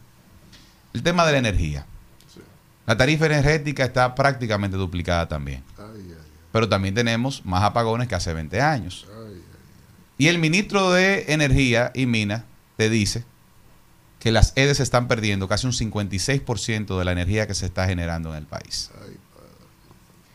Pero si lo llevas al tema de la seguridad, te dicen que los asesinatos y crímenes violentos han disminuido. No, no disminuyeron. Lo que cambiaron fue el índice como los miden Correcto. y te lo dividieron en dos. Y entonces ahora hay una cosa que se llama de que crímenes de convivencia. Que son de que, que cuando la gente se mata por un parqueo. Y entonces eso dividió el índice y entonces ahora tenemos la mitad de los crímenes. No es, no es cierto. Está dividido en tres porque Pero- también se agregaron lo de la, a mano de los policías. Eh, ajá. Pero ahora además tú tienes que desde enero, y eso, no, y, no eso lo pueden buscar en, en prensa, que, que no lo digo yo, lo dicen los propios informes que, re- que que presenta el gobierno. El nivel de robos, raterismo, asaltos a mano armada y demás crímenes parecidos, ha disminuido. mentira. De enero a junio aumentaron. Búscalo, búscalo que ahí están en Diario Libre, y úsenme la cuña. No importa. Búscalo que anda ahí. En educación, y eso no se le puede en- endilgar solamente a este gobierno, pues tenemos 10 años ya, casi 11, 11 años. de aplicar el Cuatro 4% de educación, y estamos igual o peor. Incluso en el sistema privado estamos estancados. Entonces, ¿cuál es la mejoría? ¿Cuáles son las cosas? Y yo te decía ahorita que por eso yo insisto en que los dominicanos lo que quieren son cosas sencillas. Aquí no estamos pidiendo naves espaciales. Aquí lo que la gente le está pidiendo a este Estado, ni siquiera al gobierno, voy a hablar del Estado, es que yo pueda ir al supermercado. Yo no tenga que ir a coger un, una- un- un préstamo para pagar. Que yo pueda salir a la calle y no estar con un celular escondido. Yo de con que- este temor que, que ya aprendí a comer manzana hace mucho y uva y ahora voy y veo la sub y la manzana y le tengo miedo. Yo, yo le voy, eh, mira, eh, yo te voy a resumir la pregunta de la siguiente forma. Yo les voy a lanzar un reto a ustedes y a quienes, y a quienes nos escuchan. Vamos a ver. He vuelto a comer manzana de oro. Vayan, vayan a un supermercado, cualquiera. Usted le pone el nombre. Y yo le pago a 100 pesos. Ese es lo que un ingrato. Ese Oye. antes comía manzana en Navidad. Ahora come uva de la verde, kiwi, El año entero. el año entero de desayuno, ma- Sí, uva pero- verde y kiwi. Sí, vaina. están amenazando. Allá la mujer mía se apareció con una funda de manzana de oro. Estoy preocupado. Yo le, yo le a- Verde a- a- toda. ya que tú estás hablando de fruta, Sí. vayan a un supermercado y yo le pago a 100 pesos la malla de naranja criolla Barceló. Hmm. Los productores de cítricos están quebrados. Usted lo que encuentra son eh, La valenciana. la, la naranja esa de, La Florida. valenciana. La Florida. La la Florida. La naranjita. Que nadie la puede importadas- pagar. importadas valenciana. por RH Mejía. Eh, entonces, yo, yo Que te yo a- me la como con tu cácara. yo, yo te voy a, yo te voy a pedir que vaya. Mira, yo te voy a pedir que vaya a cualquier supermercado. Tú sabes, tú sabes que, lo, que lo mío es la cocina. No, obviamente. Yo te reto a ti a que tú vayas a cualquier supermercado y que tú me compares hoy la disponibilidad, por ejemplo, de carne premium.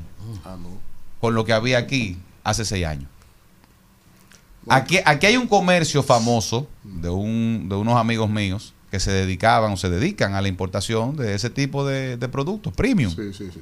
Que hoy me dicen a mí que su, que su, No es negocio. que su nivel de venta ha bajado en más de un 40%.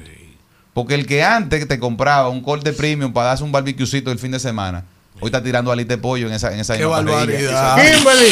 Estimado, Entonces yo te lo, yo, yo, yo no- estimado, yo, yo no, no, no a mí me yo. gustaría saber, No voy a ser yo, escúchame, no voy a ser yo el que te voy a decir si la vida de los dominicanos está mejor o peor. Vamos a tirarle el reto a que la gente, que la gente te lo diga. estimado, estimado candidato, Precandidato todavía. precandidato, va a ser candidato, suyo. si Dios quiere, claro, claro que sí. Yo quiero preguntar lo mismo que Víctor, pero en el sentido contrario. Atención, Jason, para que la mire. ¿Cómo la fuerza del pueblo pretende ganarle a un candidato presidencial que ha sido confirmado por la base de su partido, él y todos los que participaron en esa convención, con un millón veintidós mil votos de un padrón de tres millones de electores, una mayoría en este país? 800 y pico. Un permiso, no me interrumpa. Sí, sí. Un No candidato necesito intérprete. dice que es el actual presidente, primero que le tocó enfrentar a una pospandemia y que lo hizo tan bien que fue felicitado por todos los gobiernos de la región porque fuimos uno de los primeros países que aperturó sus puertas al turismo. Que dicho sea de paso, este país nunca se había encontrado a nivel turístico con el desarrollo que se ha encontrado en este momento, con el desarrollo integral de todas las áreas y de todas las instituciones que componen la, la llegada de más de 10 millones de turistas al país.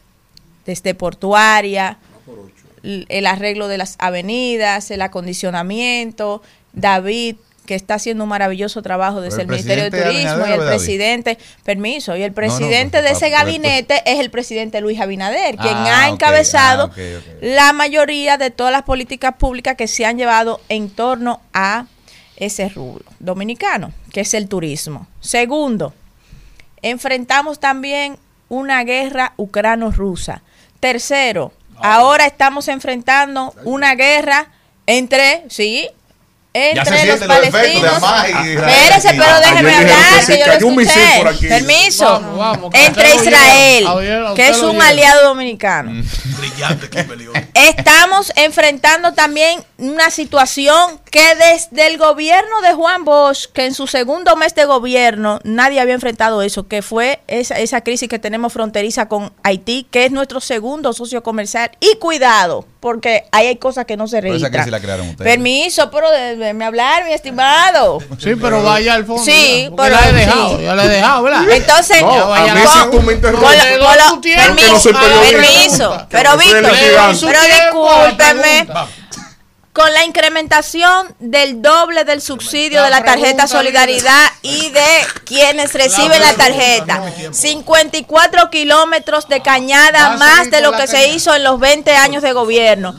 La construcción tres veces de la obra que se hicieron en los 20 años de gobierno del PLD. O sea, No, lo que significa, lo que significa, no. lo que Ah, significa que el PRM con menos ha hecho más. Y sin dejar de lado los 86 mil millones de pesos que ha invertido el gobierno en subsidiar los combustibles y el sector eléctrico. Bien. Sin ese subsidio, La el pueblo dominicano estaría sintiendo los efectos de todo Bien. lo que yo No dije aquí pregunta, y del contexto no que estamos haciendo. Entonces, ¿cómo ustedes? Ay, ay, ay. El viejo PLD y el nuevo PLD, que es la fuerza del pueblo, dividido en una en un rescate RD, que es una alianza que necesita ser rescatada, con candidatos que no confían en sus aliados y también con un PLD que sigue dividido y que no tiene nada nuevo que ofrecerle a la. República Dominicana. ¿Cómo ustedes esperan Ya, no, lograr mantenerse en los dos dígitos de cara al 2024? Dígame te- eso, a ver. Te voy a empezar a responder de atrás para adelante. Así se resume un gobierno de tres años y medio. Espérate, mira. No, usted fácil. parándome ya. Mira, te Si voy usted a, quiere, te- yo te sigo hasta empezar- mañana aquí. hecho, Mira, te voy a empezar a responder de atrás para adelante. El nuevo PRD, ahora PRM, ya que estamos hablando de viejas Sin una de- de, galleta. vie- de viejas y nuevas siglas. El PRD de la M. El, nueve- el nuevo Pero PRD. Cállense, por favor. Ahora Dejen PRM. que el invitado responda. Jessy, te metió cuatro. Es un, es un gobierno. no, pero es que aquí. Qué barbaridad. Usted no me cuenta aquí como invitado, yo lo que tengo que ser parte de este panel. Sí, sí, sí, ya con- Él no es invitado, él es No, parte de este panel. Porque él viene aquí y le da con un Jessy, tú. Tú habla de tu candidatura, hombre de. Dios. Habla de tus propuestas. Pero la pregunta, la pregunta, ya está la Dejen que le pregunta. responda. ¿Cómo se la Haga su crema? discurso y no Tú quieren que sabes- le ¿Cómo se la Aquí todo el mundo hace show. Víctor hace show. Manuel hace show. Alfredo hace show. hago nada. No, no. Escucha la respuesta que usted pregunta. Tú sabes, tú sabes por qué Ahora quiere el gobierno, el gobierno tiene que subsidiar el sector eléctrico en un número que nunca antes se había visto en la historia. No es para que el pueblo sienta menos la factura. Lo que pasa es que se está perdiendo 56%. ¿Pero por de- qué? Porque ustedes duraron No, 20 no, años sin mentira, darle mantenimiento mentira, a las redes. mentira, Como duraron 20 años sin darle mantenimiento a los puentes. No, Como el puente de Cangrejo, No, no, no, no. 50 No, años. El cumpleaños No. de BCS, No. 50 años. Puente de Trujillo construido. Nunca le dieron mantenimiento. Nunca hicieron nada. Y ahora más, escuche. 56% de pérdida. Debe haber más. en Póngase el agua. ¿cuánto es la pérdida? Felipe ¿Cuántos Gómez va a estar kilómetros de chiquita. cañada usted diciendo? Tiene que ser. Claro que no No quiere que le quiero nada. Coordinador. No, ¿Quién quiere que responda? El Acabe esto. 70 debe perder. Póngase, la crema, póngase el chaleco y aguante ahí. Vamos. Mire, El único que se pone crema aquí es ese señor. ¿Y cuál es el problema? Mire, la Con todo- el, respeto que usted me merece, mentira suya. No, no, eso no es no, Déjalo la realidad del sistema eléctrico dominicano hoy día no tiene ningún otro responsable que no sea el gobierno del Partido Revolucionario Moderno. Ay, ay. Cuando el gobierno del Partido Revolucionario Moderno asumió el, as- asumió el gobierno, y mira que el gobierno que venía antes no era mi gobierno. 24 horas.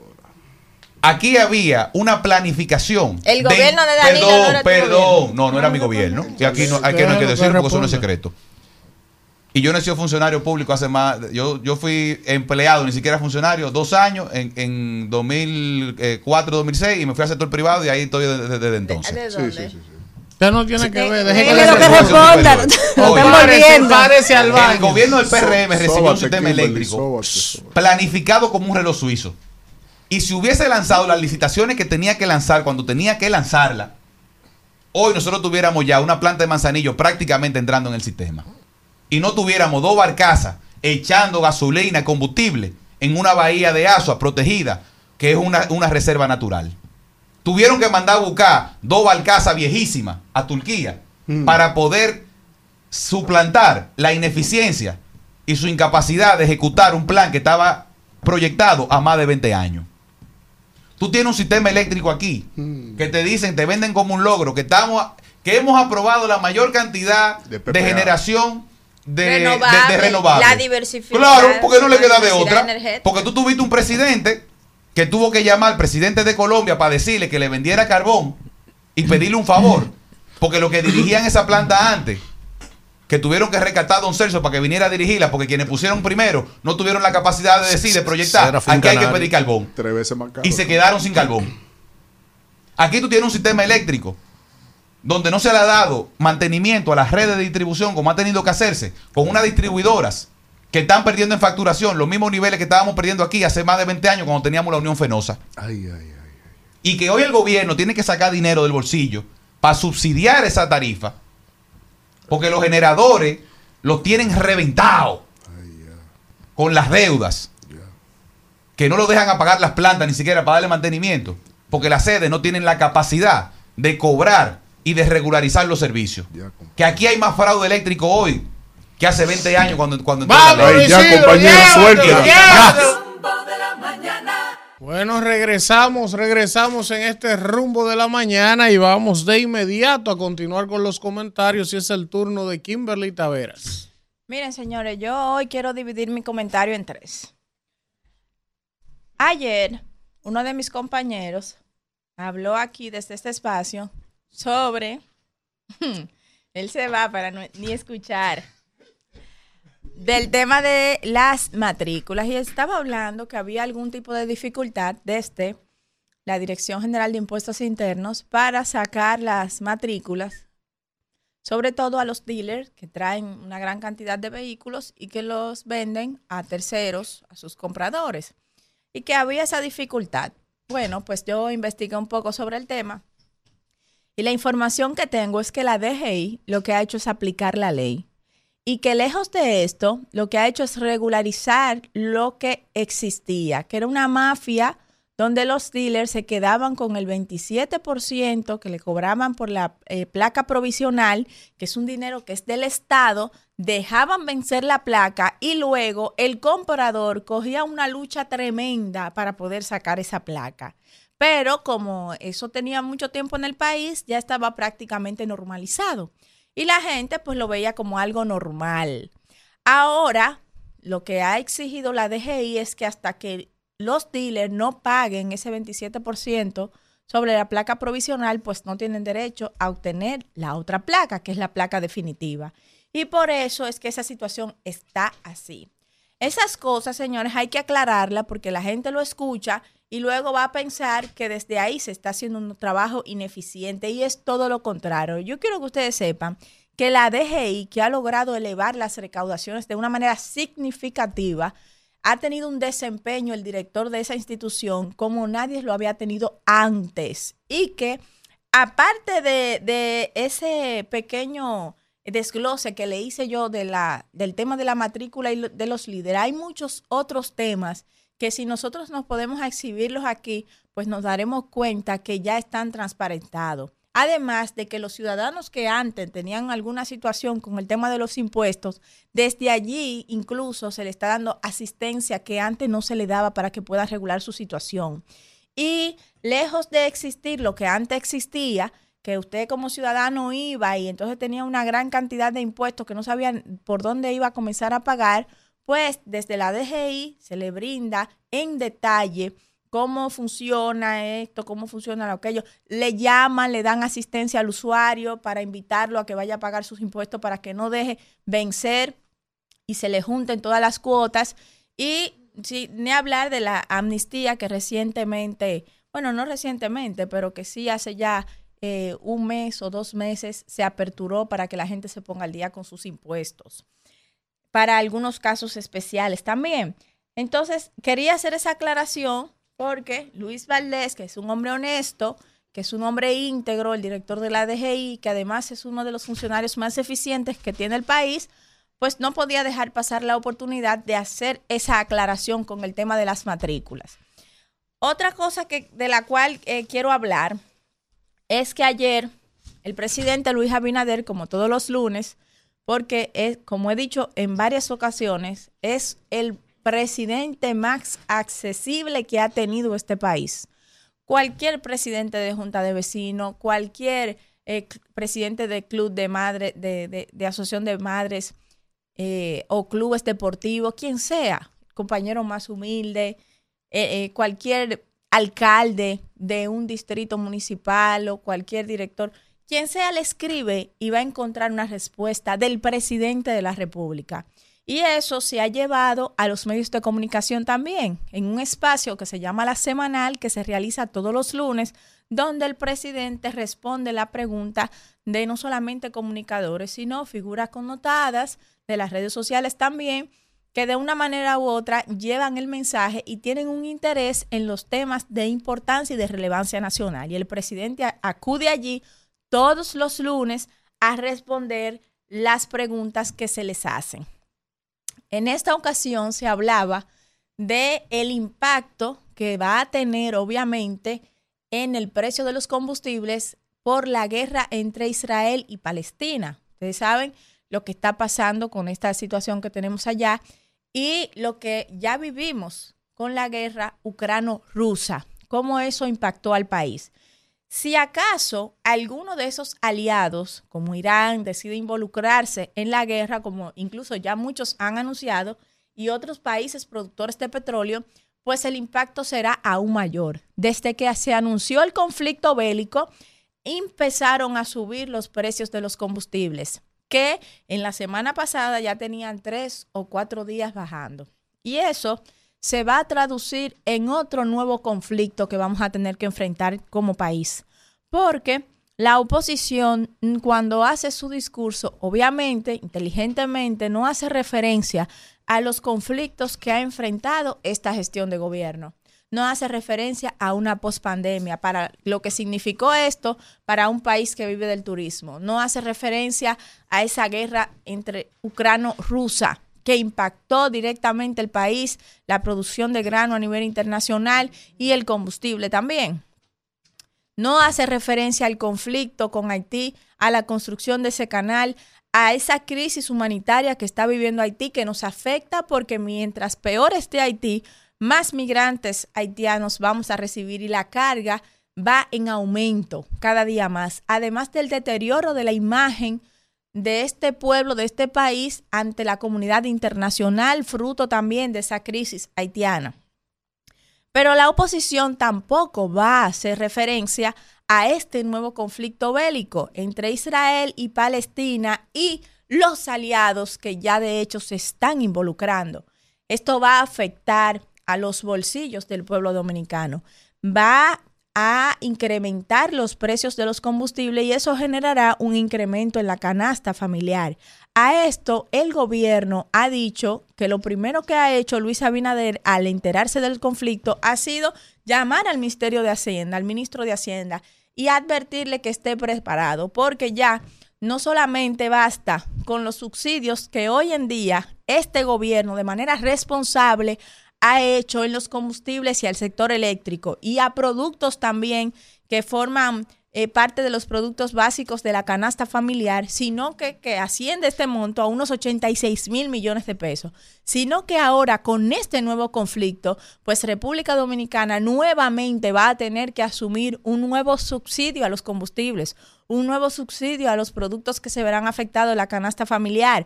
Además, con el cierre indefinido de la frontera, ha tenido que asumir a la cantidad de productores que su mercado principal era el mercado de la frontera y el país vecino de Haití.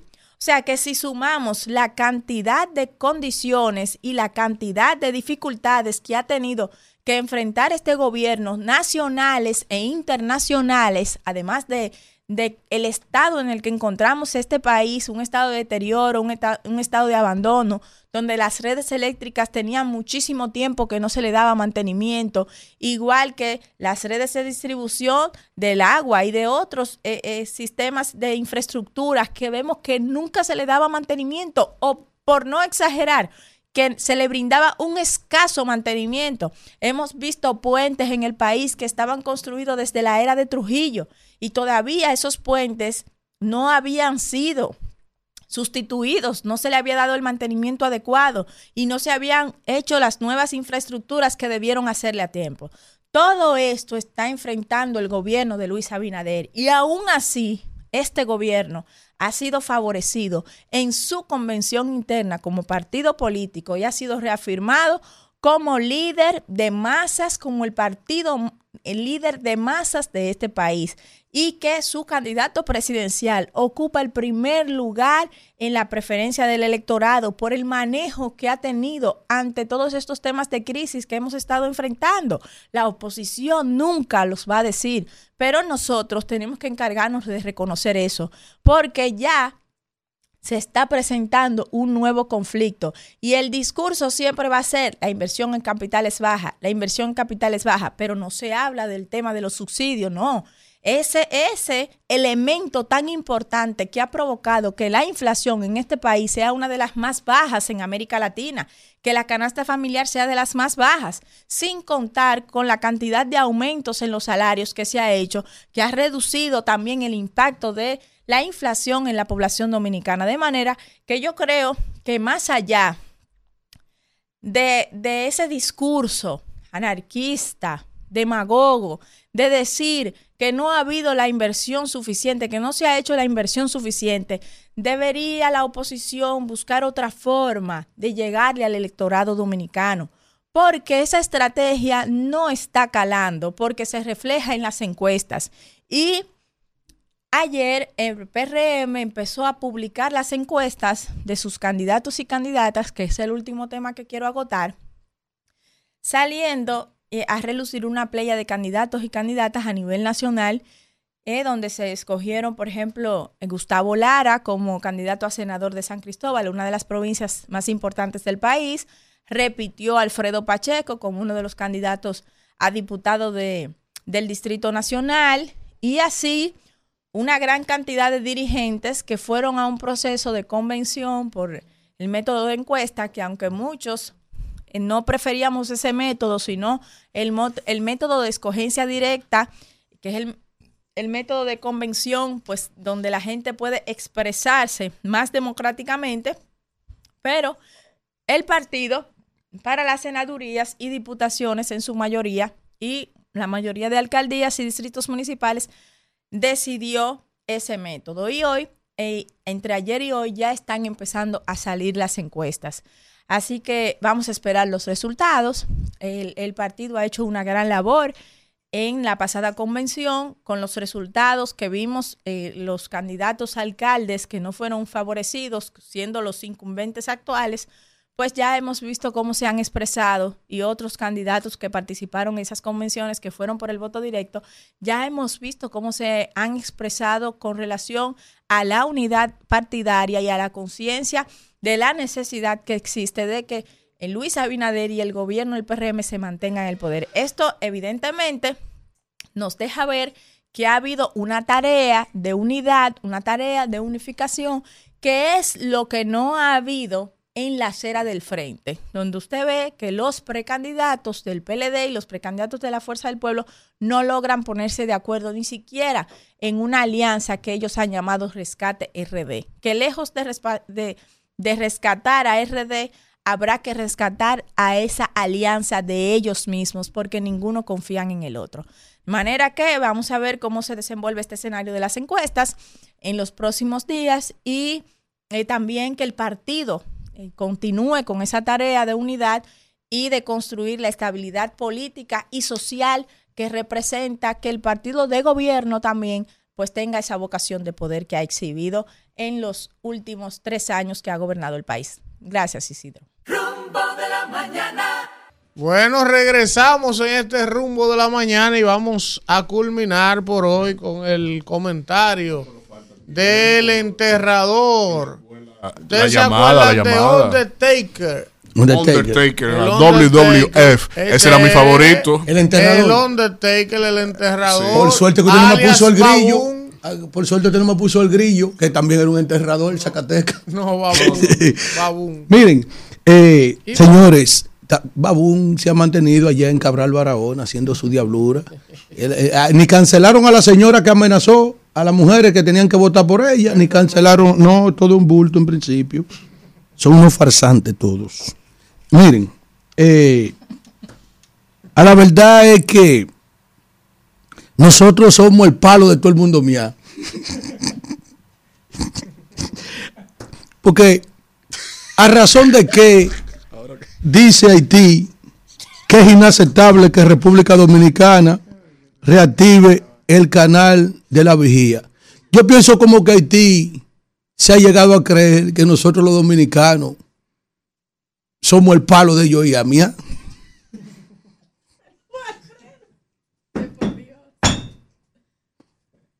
O el retrete donde ellos ir a exponer sus excrementos. Digo yo, eso es lo que yo entiendo, que ellos creen. Ellos construyen su canal de manera unilateral, sin pedirle permiso a nadie, atento a ellos, como decía en el campo mío, atento a mí. Oye, te decía una vez, atento a mí. Oye, ¿cómo era? Entonces dicen ellos que es inaceptable. Y yo le pregunto, ok, es inaceptable, ¿y ahora qué tú vas a hacer? Inaceptable. Mira, felicito al gobierno dominicano, porque por primera vez sacó en todas estas crisis, en estos tres años, una, una, si se quiere decir, una, una, una reducción de los haitianos, porque los haitianos estaban bien altaneros. Haití no acepta la reapertura parcial de la frontera, pero, pero parece como que la ventaja sobre nosotros la tiene Haití y no nosotros sobre Haití. Es decir, al parecer, con esas dos declaraciones, como que quienes dependemos de Haití somos nosotros, no ellos de nosotros. No sé si me entienden este juego de palabras. Mucha gente piensa que yo soy propiciador del caos, del enfrentamiento, de la guerra, de la pelea con ese vecino país. No. Pero República Dominicana, que nunca ha invadido Haití, que nunca ha agredido a Haití, también debe de darle muestra a Haití de carácter, por lo menos.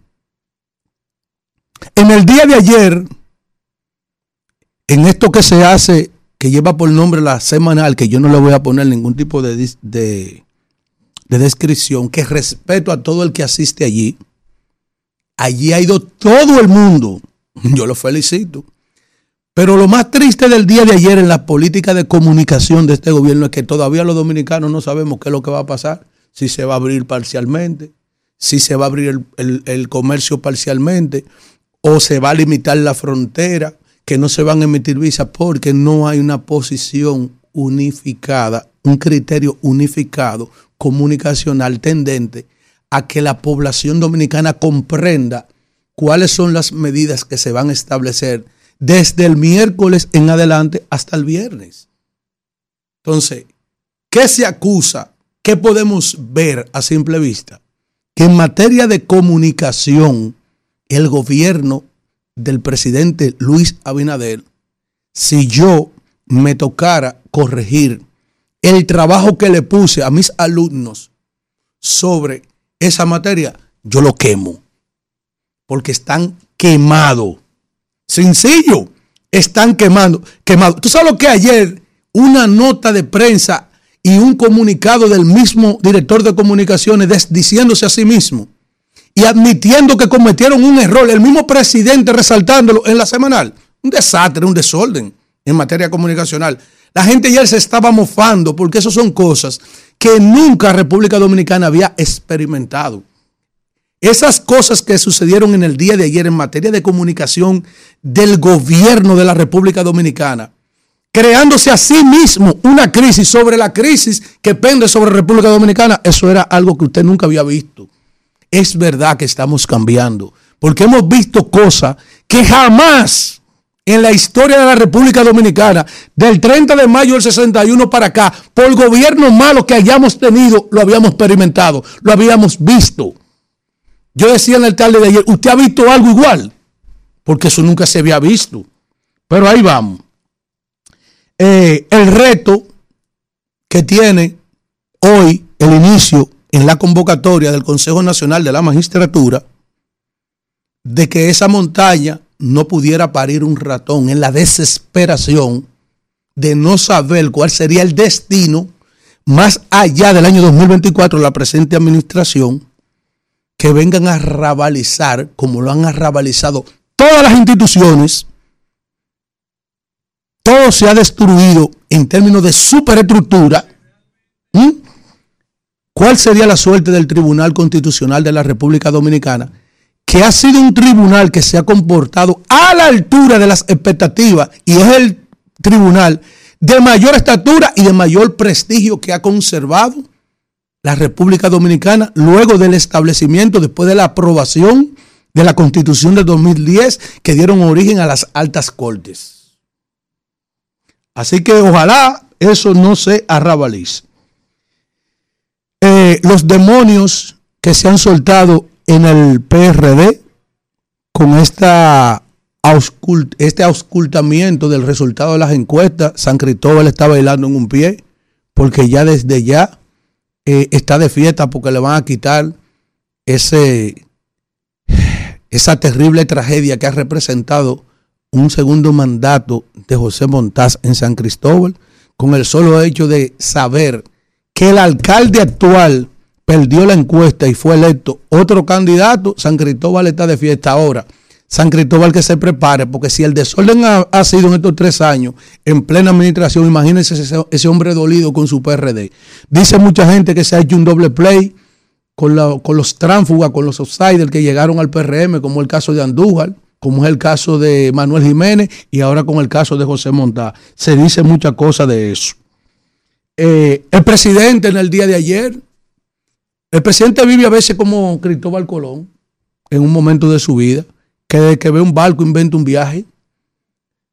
Se tira un tiro antes de ayer en Israel, en de Gaza, jamás para Israel, y ya el presidente dice que está impactando la economía de la República Dominicana. La gente se pone en par y dice, ahí vienen más préstamos. Eso es lo primero. Ya está impactando la economía. Oiga, en, en dos días. Y las principales naciones del mundo no han expresado de que, de que ya está impactado ni tampoco el precio del petróleo, que es el principal indicador. ¿Eh? Y ya dice el presidente que ya le dio una orden al señor José Manuel Vicente, vete preparando, que ya eso no va a impactar a nosotros, si ve cogiendo 5 mil millones de dólares más. Pero, ¿qué vamos a hacer? Miren, por último, Si lo hace de forma preventiva malo. Si no, después dicen que no reaccionó a tiempo. Sí. Como quiere una si lo vaina. meten, y lo meten grita, y si lo sacan llora. Exacto. La- como la- gata le gora. Se lo meten grita y si se lo sacan llora. Aguante. Ah, pero así es que la gata angora.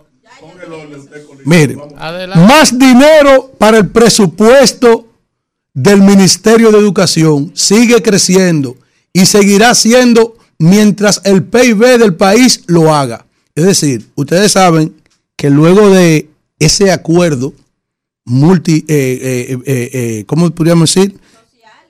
Este acuerdo entre todas las fuerzas políticas que se pusieron de acuerdo para que el presidente que llegue al poder en el año 2012 aplique esa conquista que en paz descanse. Uno de los que lo empezó fue Harley Herman. Todo el mundo recuerda las sombrillas amarillas. Se logró ese, ese, ese, es- eh, se logró, valga la redundancia, esa aspiración, ese logro que tenía la sociedad dominicana, consciente de que el desarrollo de los pueblos va de la mano con la educación, se implementó lo que era destinar el 4% del PIB, no del presupuesto, y entonces eso va en porque así como crece el PIB, es decir, todo lo que eh, produce un país en bienes y servicios, que eso es lo que es el PIB, eh, así mismo va creciendo el presupuesto. Pero oigan esta perla ju- conjuntamente con esto. Oigan esta perla. A menos de tres meses de concluir, al menos de tres meses de concluir el año, la presente gestión del Ministerio de Educación y sus dependencias no han sido capaces de ejecutar el 60% de su presupuesto anual. Kelvin, te mandé la cifra. A pesar de la crisis y las carencias que enfrentan los centros educativos del país, es decir, a pesar de que hay un paquete de escuelas que están desbaratadas, a pesar de que hay retos por concluir, necesidades existentes, perentorias y permanentes en el sistema de educación, este gobierno no tuvo la capacidad en este año de invertir el 40% de ese presupuesto.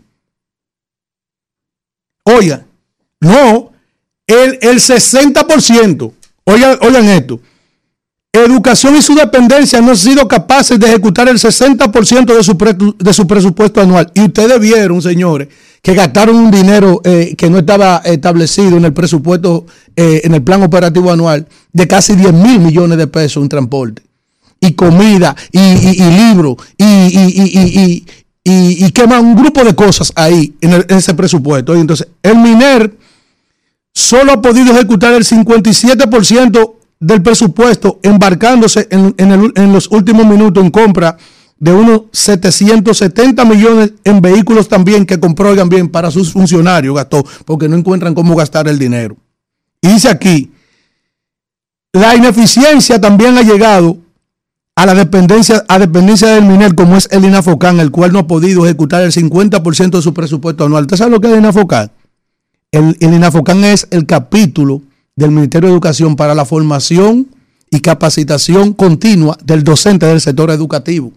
Cuando nosotros tenemos debilidades de nuestros niños por zona y tenemos que capacitar a esos maestros, no ha podido gastar eso. Y ni lo ha podido gastar tampoco, ni siquiera el INEFI ha podido gastar ese dinero.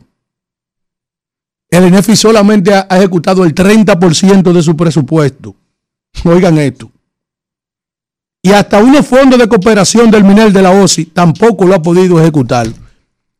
Yo me pregunto, ¿nosotros vale la pena seguir dando el 4% en un país donde necesita dinero para muchas áreas, como es el proceso del agua, acueductos que hacen falta? Aquí hay un déficit habitacional grandísimo en el país de más de un millón de viviendas.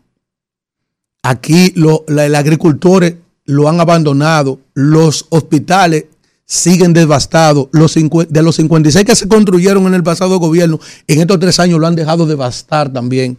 Y hay un sinnúmero de hospitales que ustedes ven descalabrados. Nosotros tenemos que pensar de verdad, sinceramente, lo que nosotros estamos haciendo con la administración de la cosa pública. Hoy, ¿cómo es posible que tú no tengas la capacidad ni siquiera de invertir lo que tú programaste en un año gastar?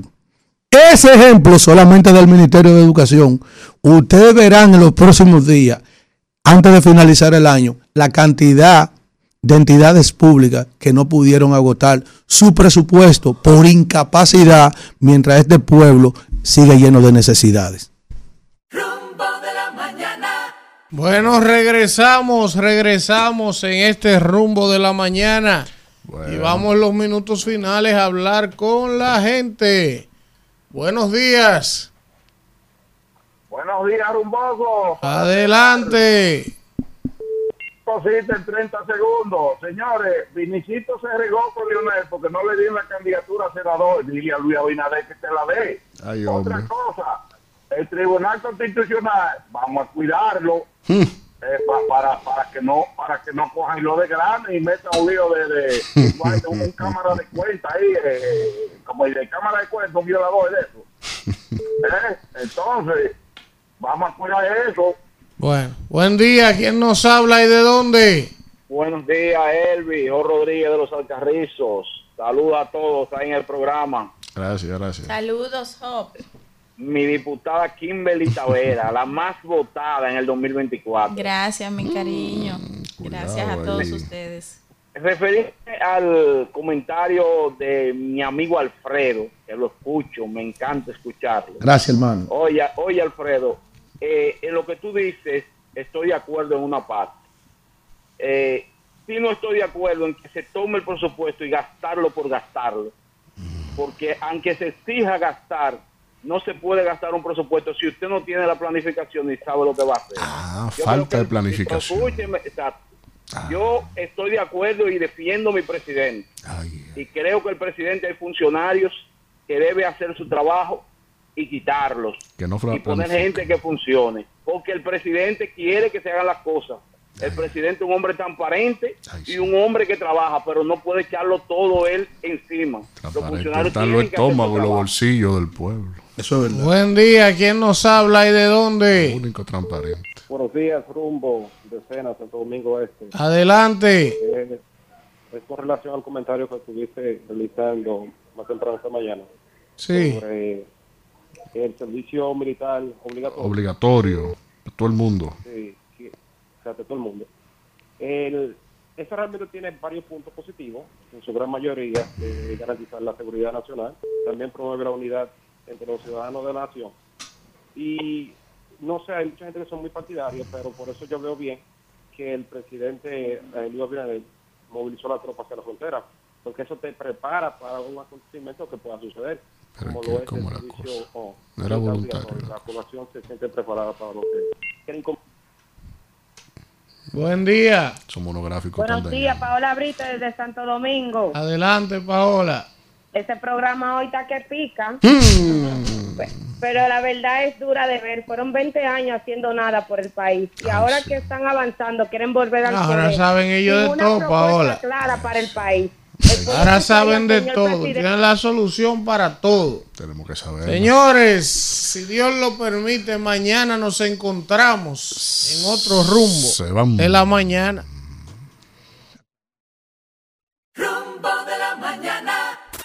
Rumba 98.5, una emisora RCC Media.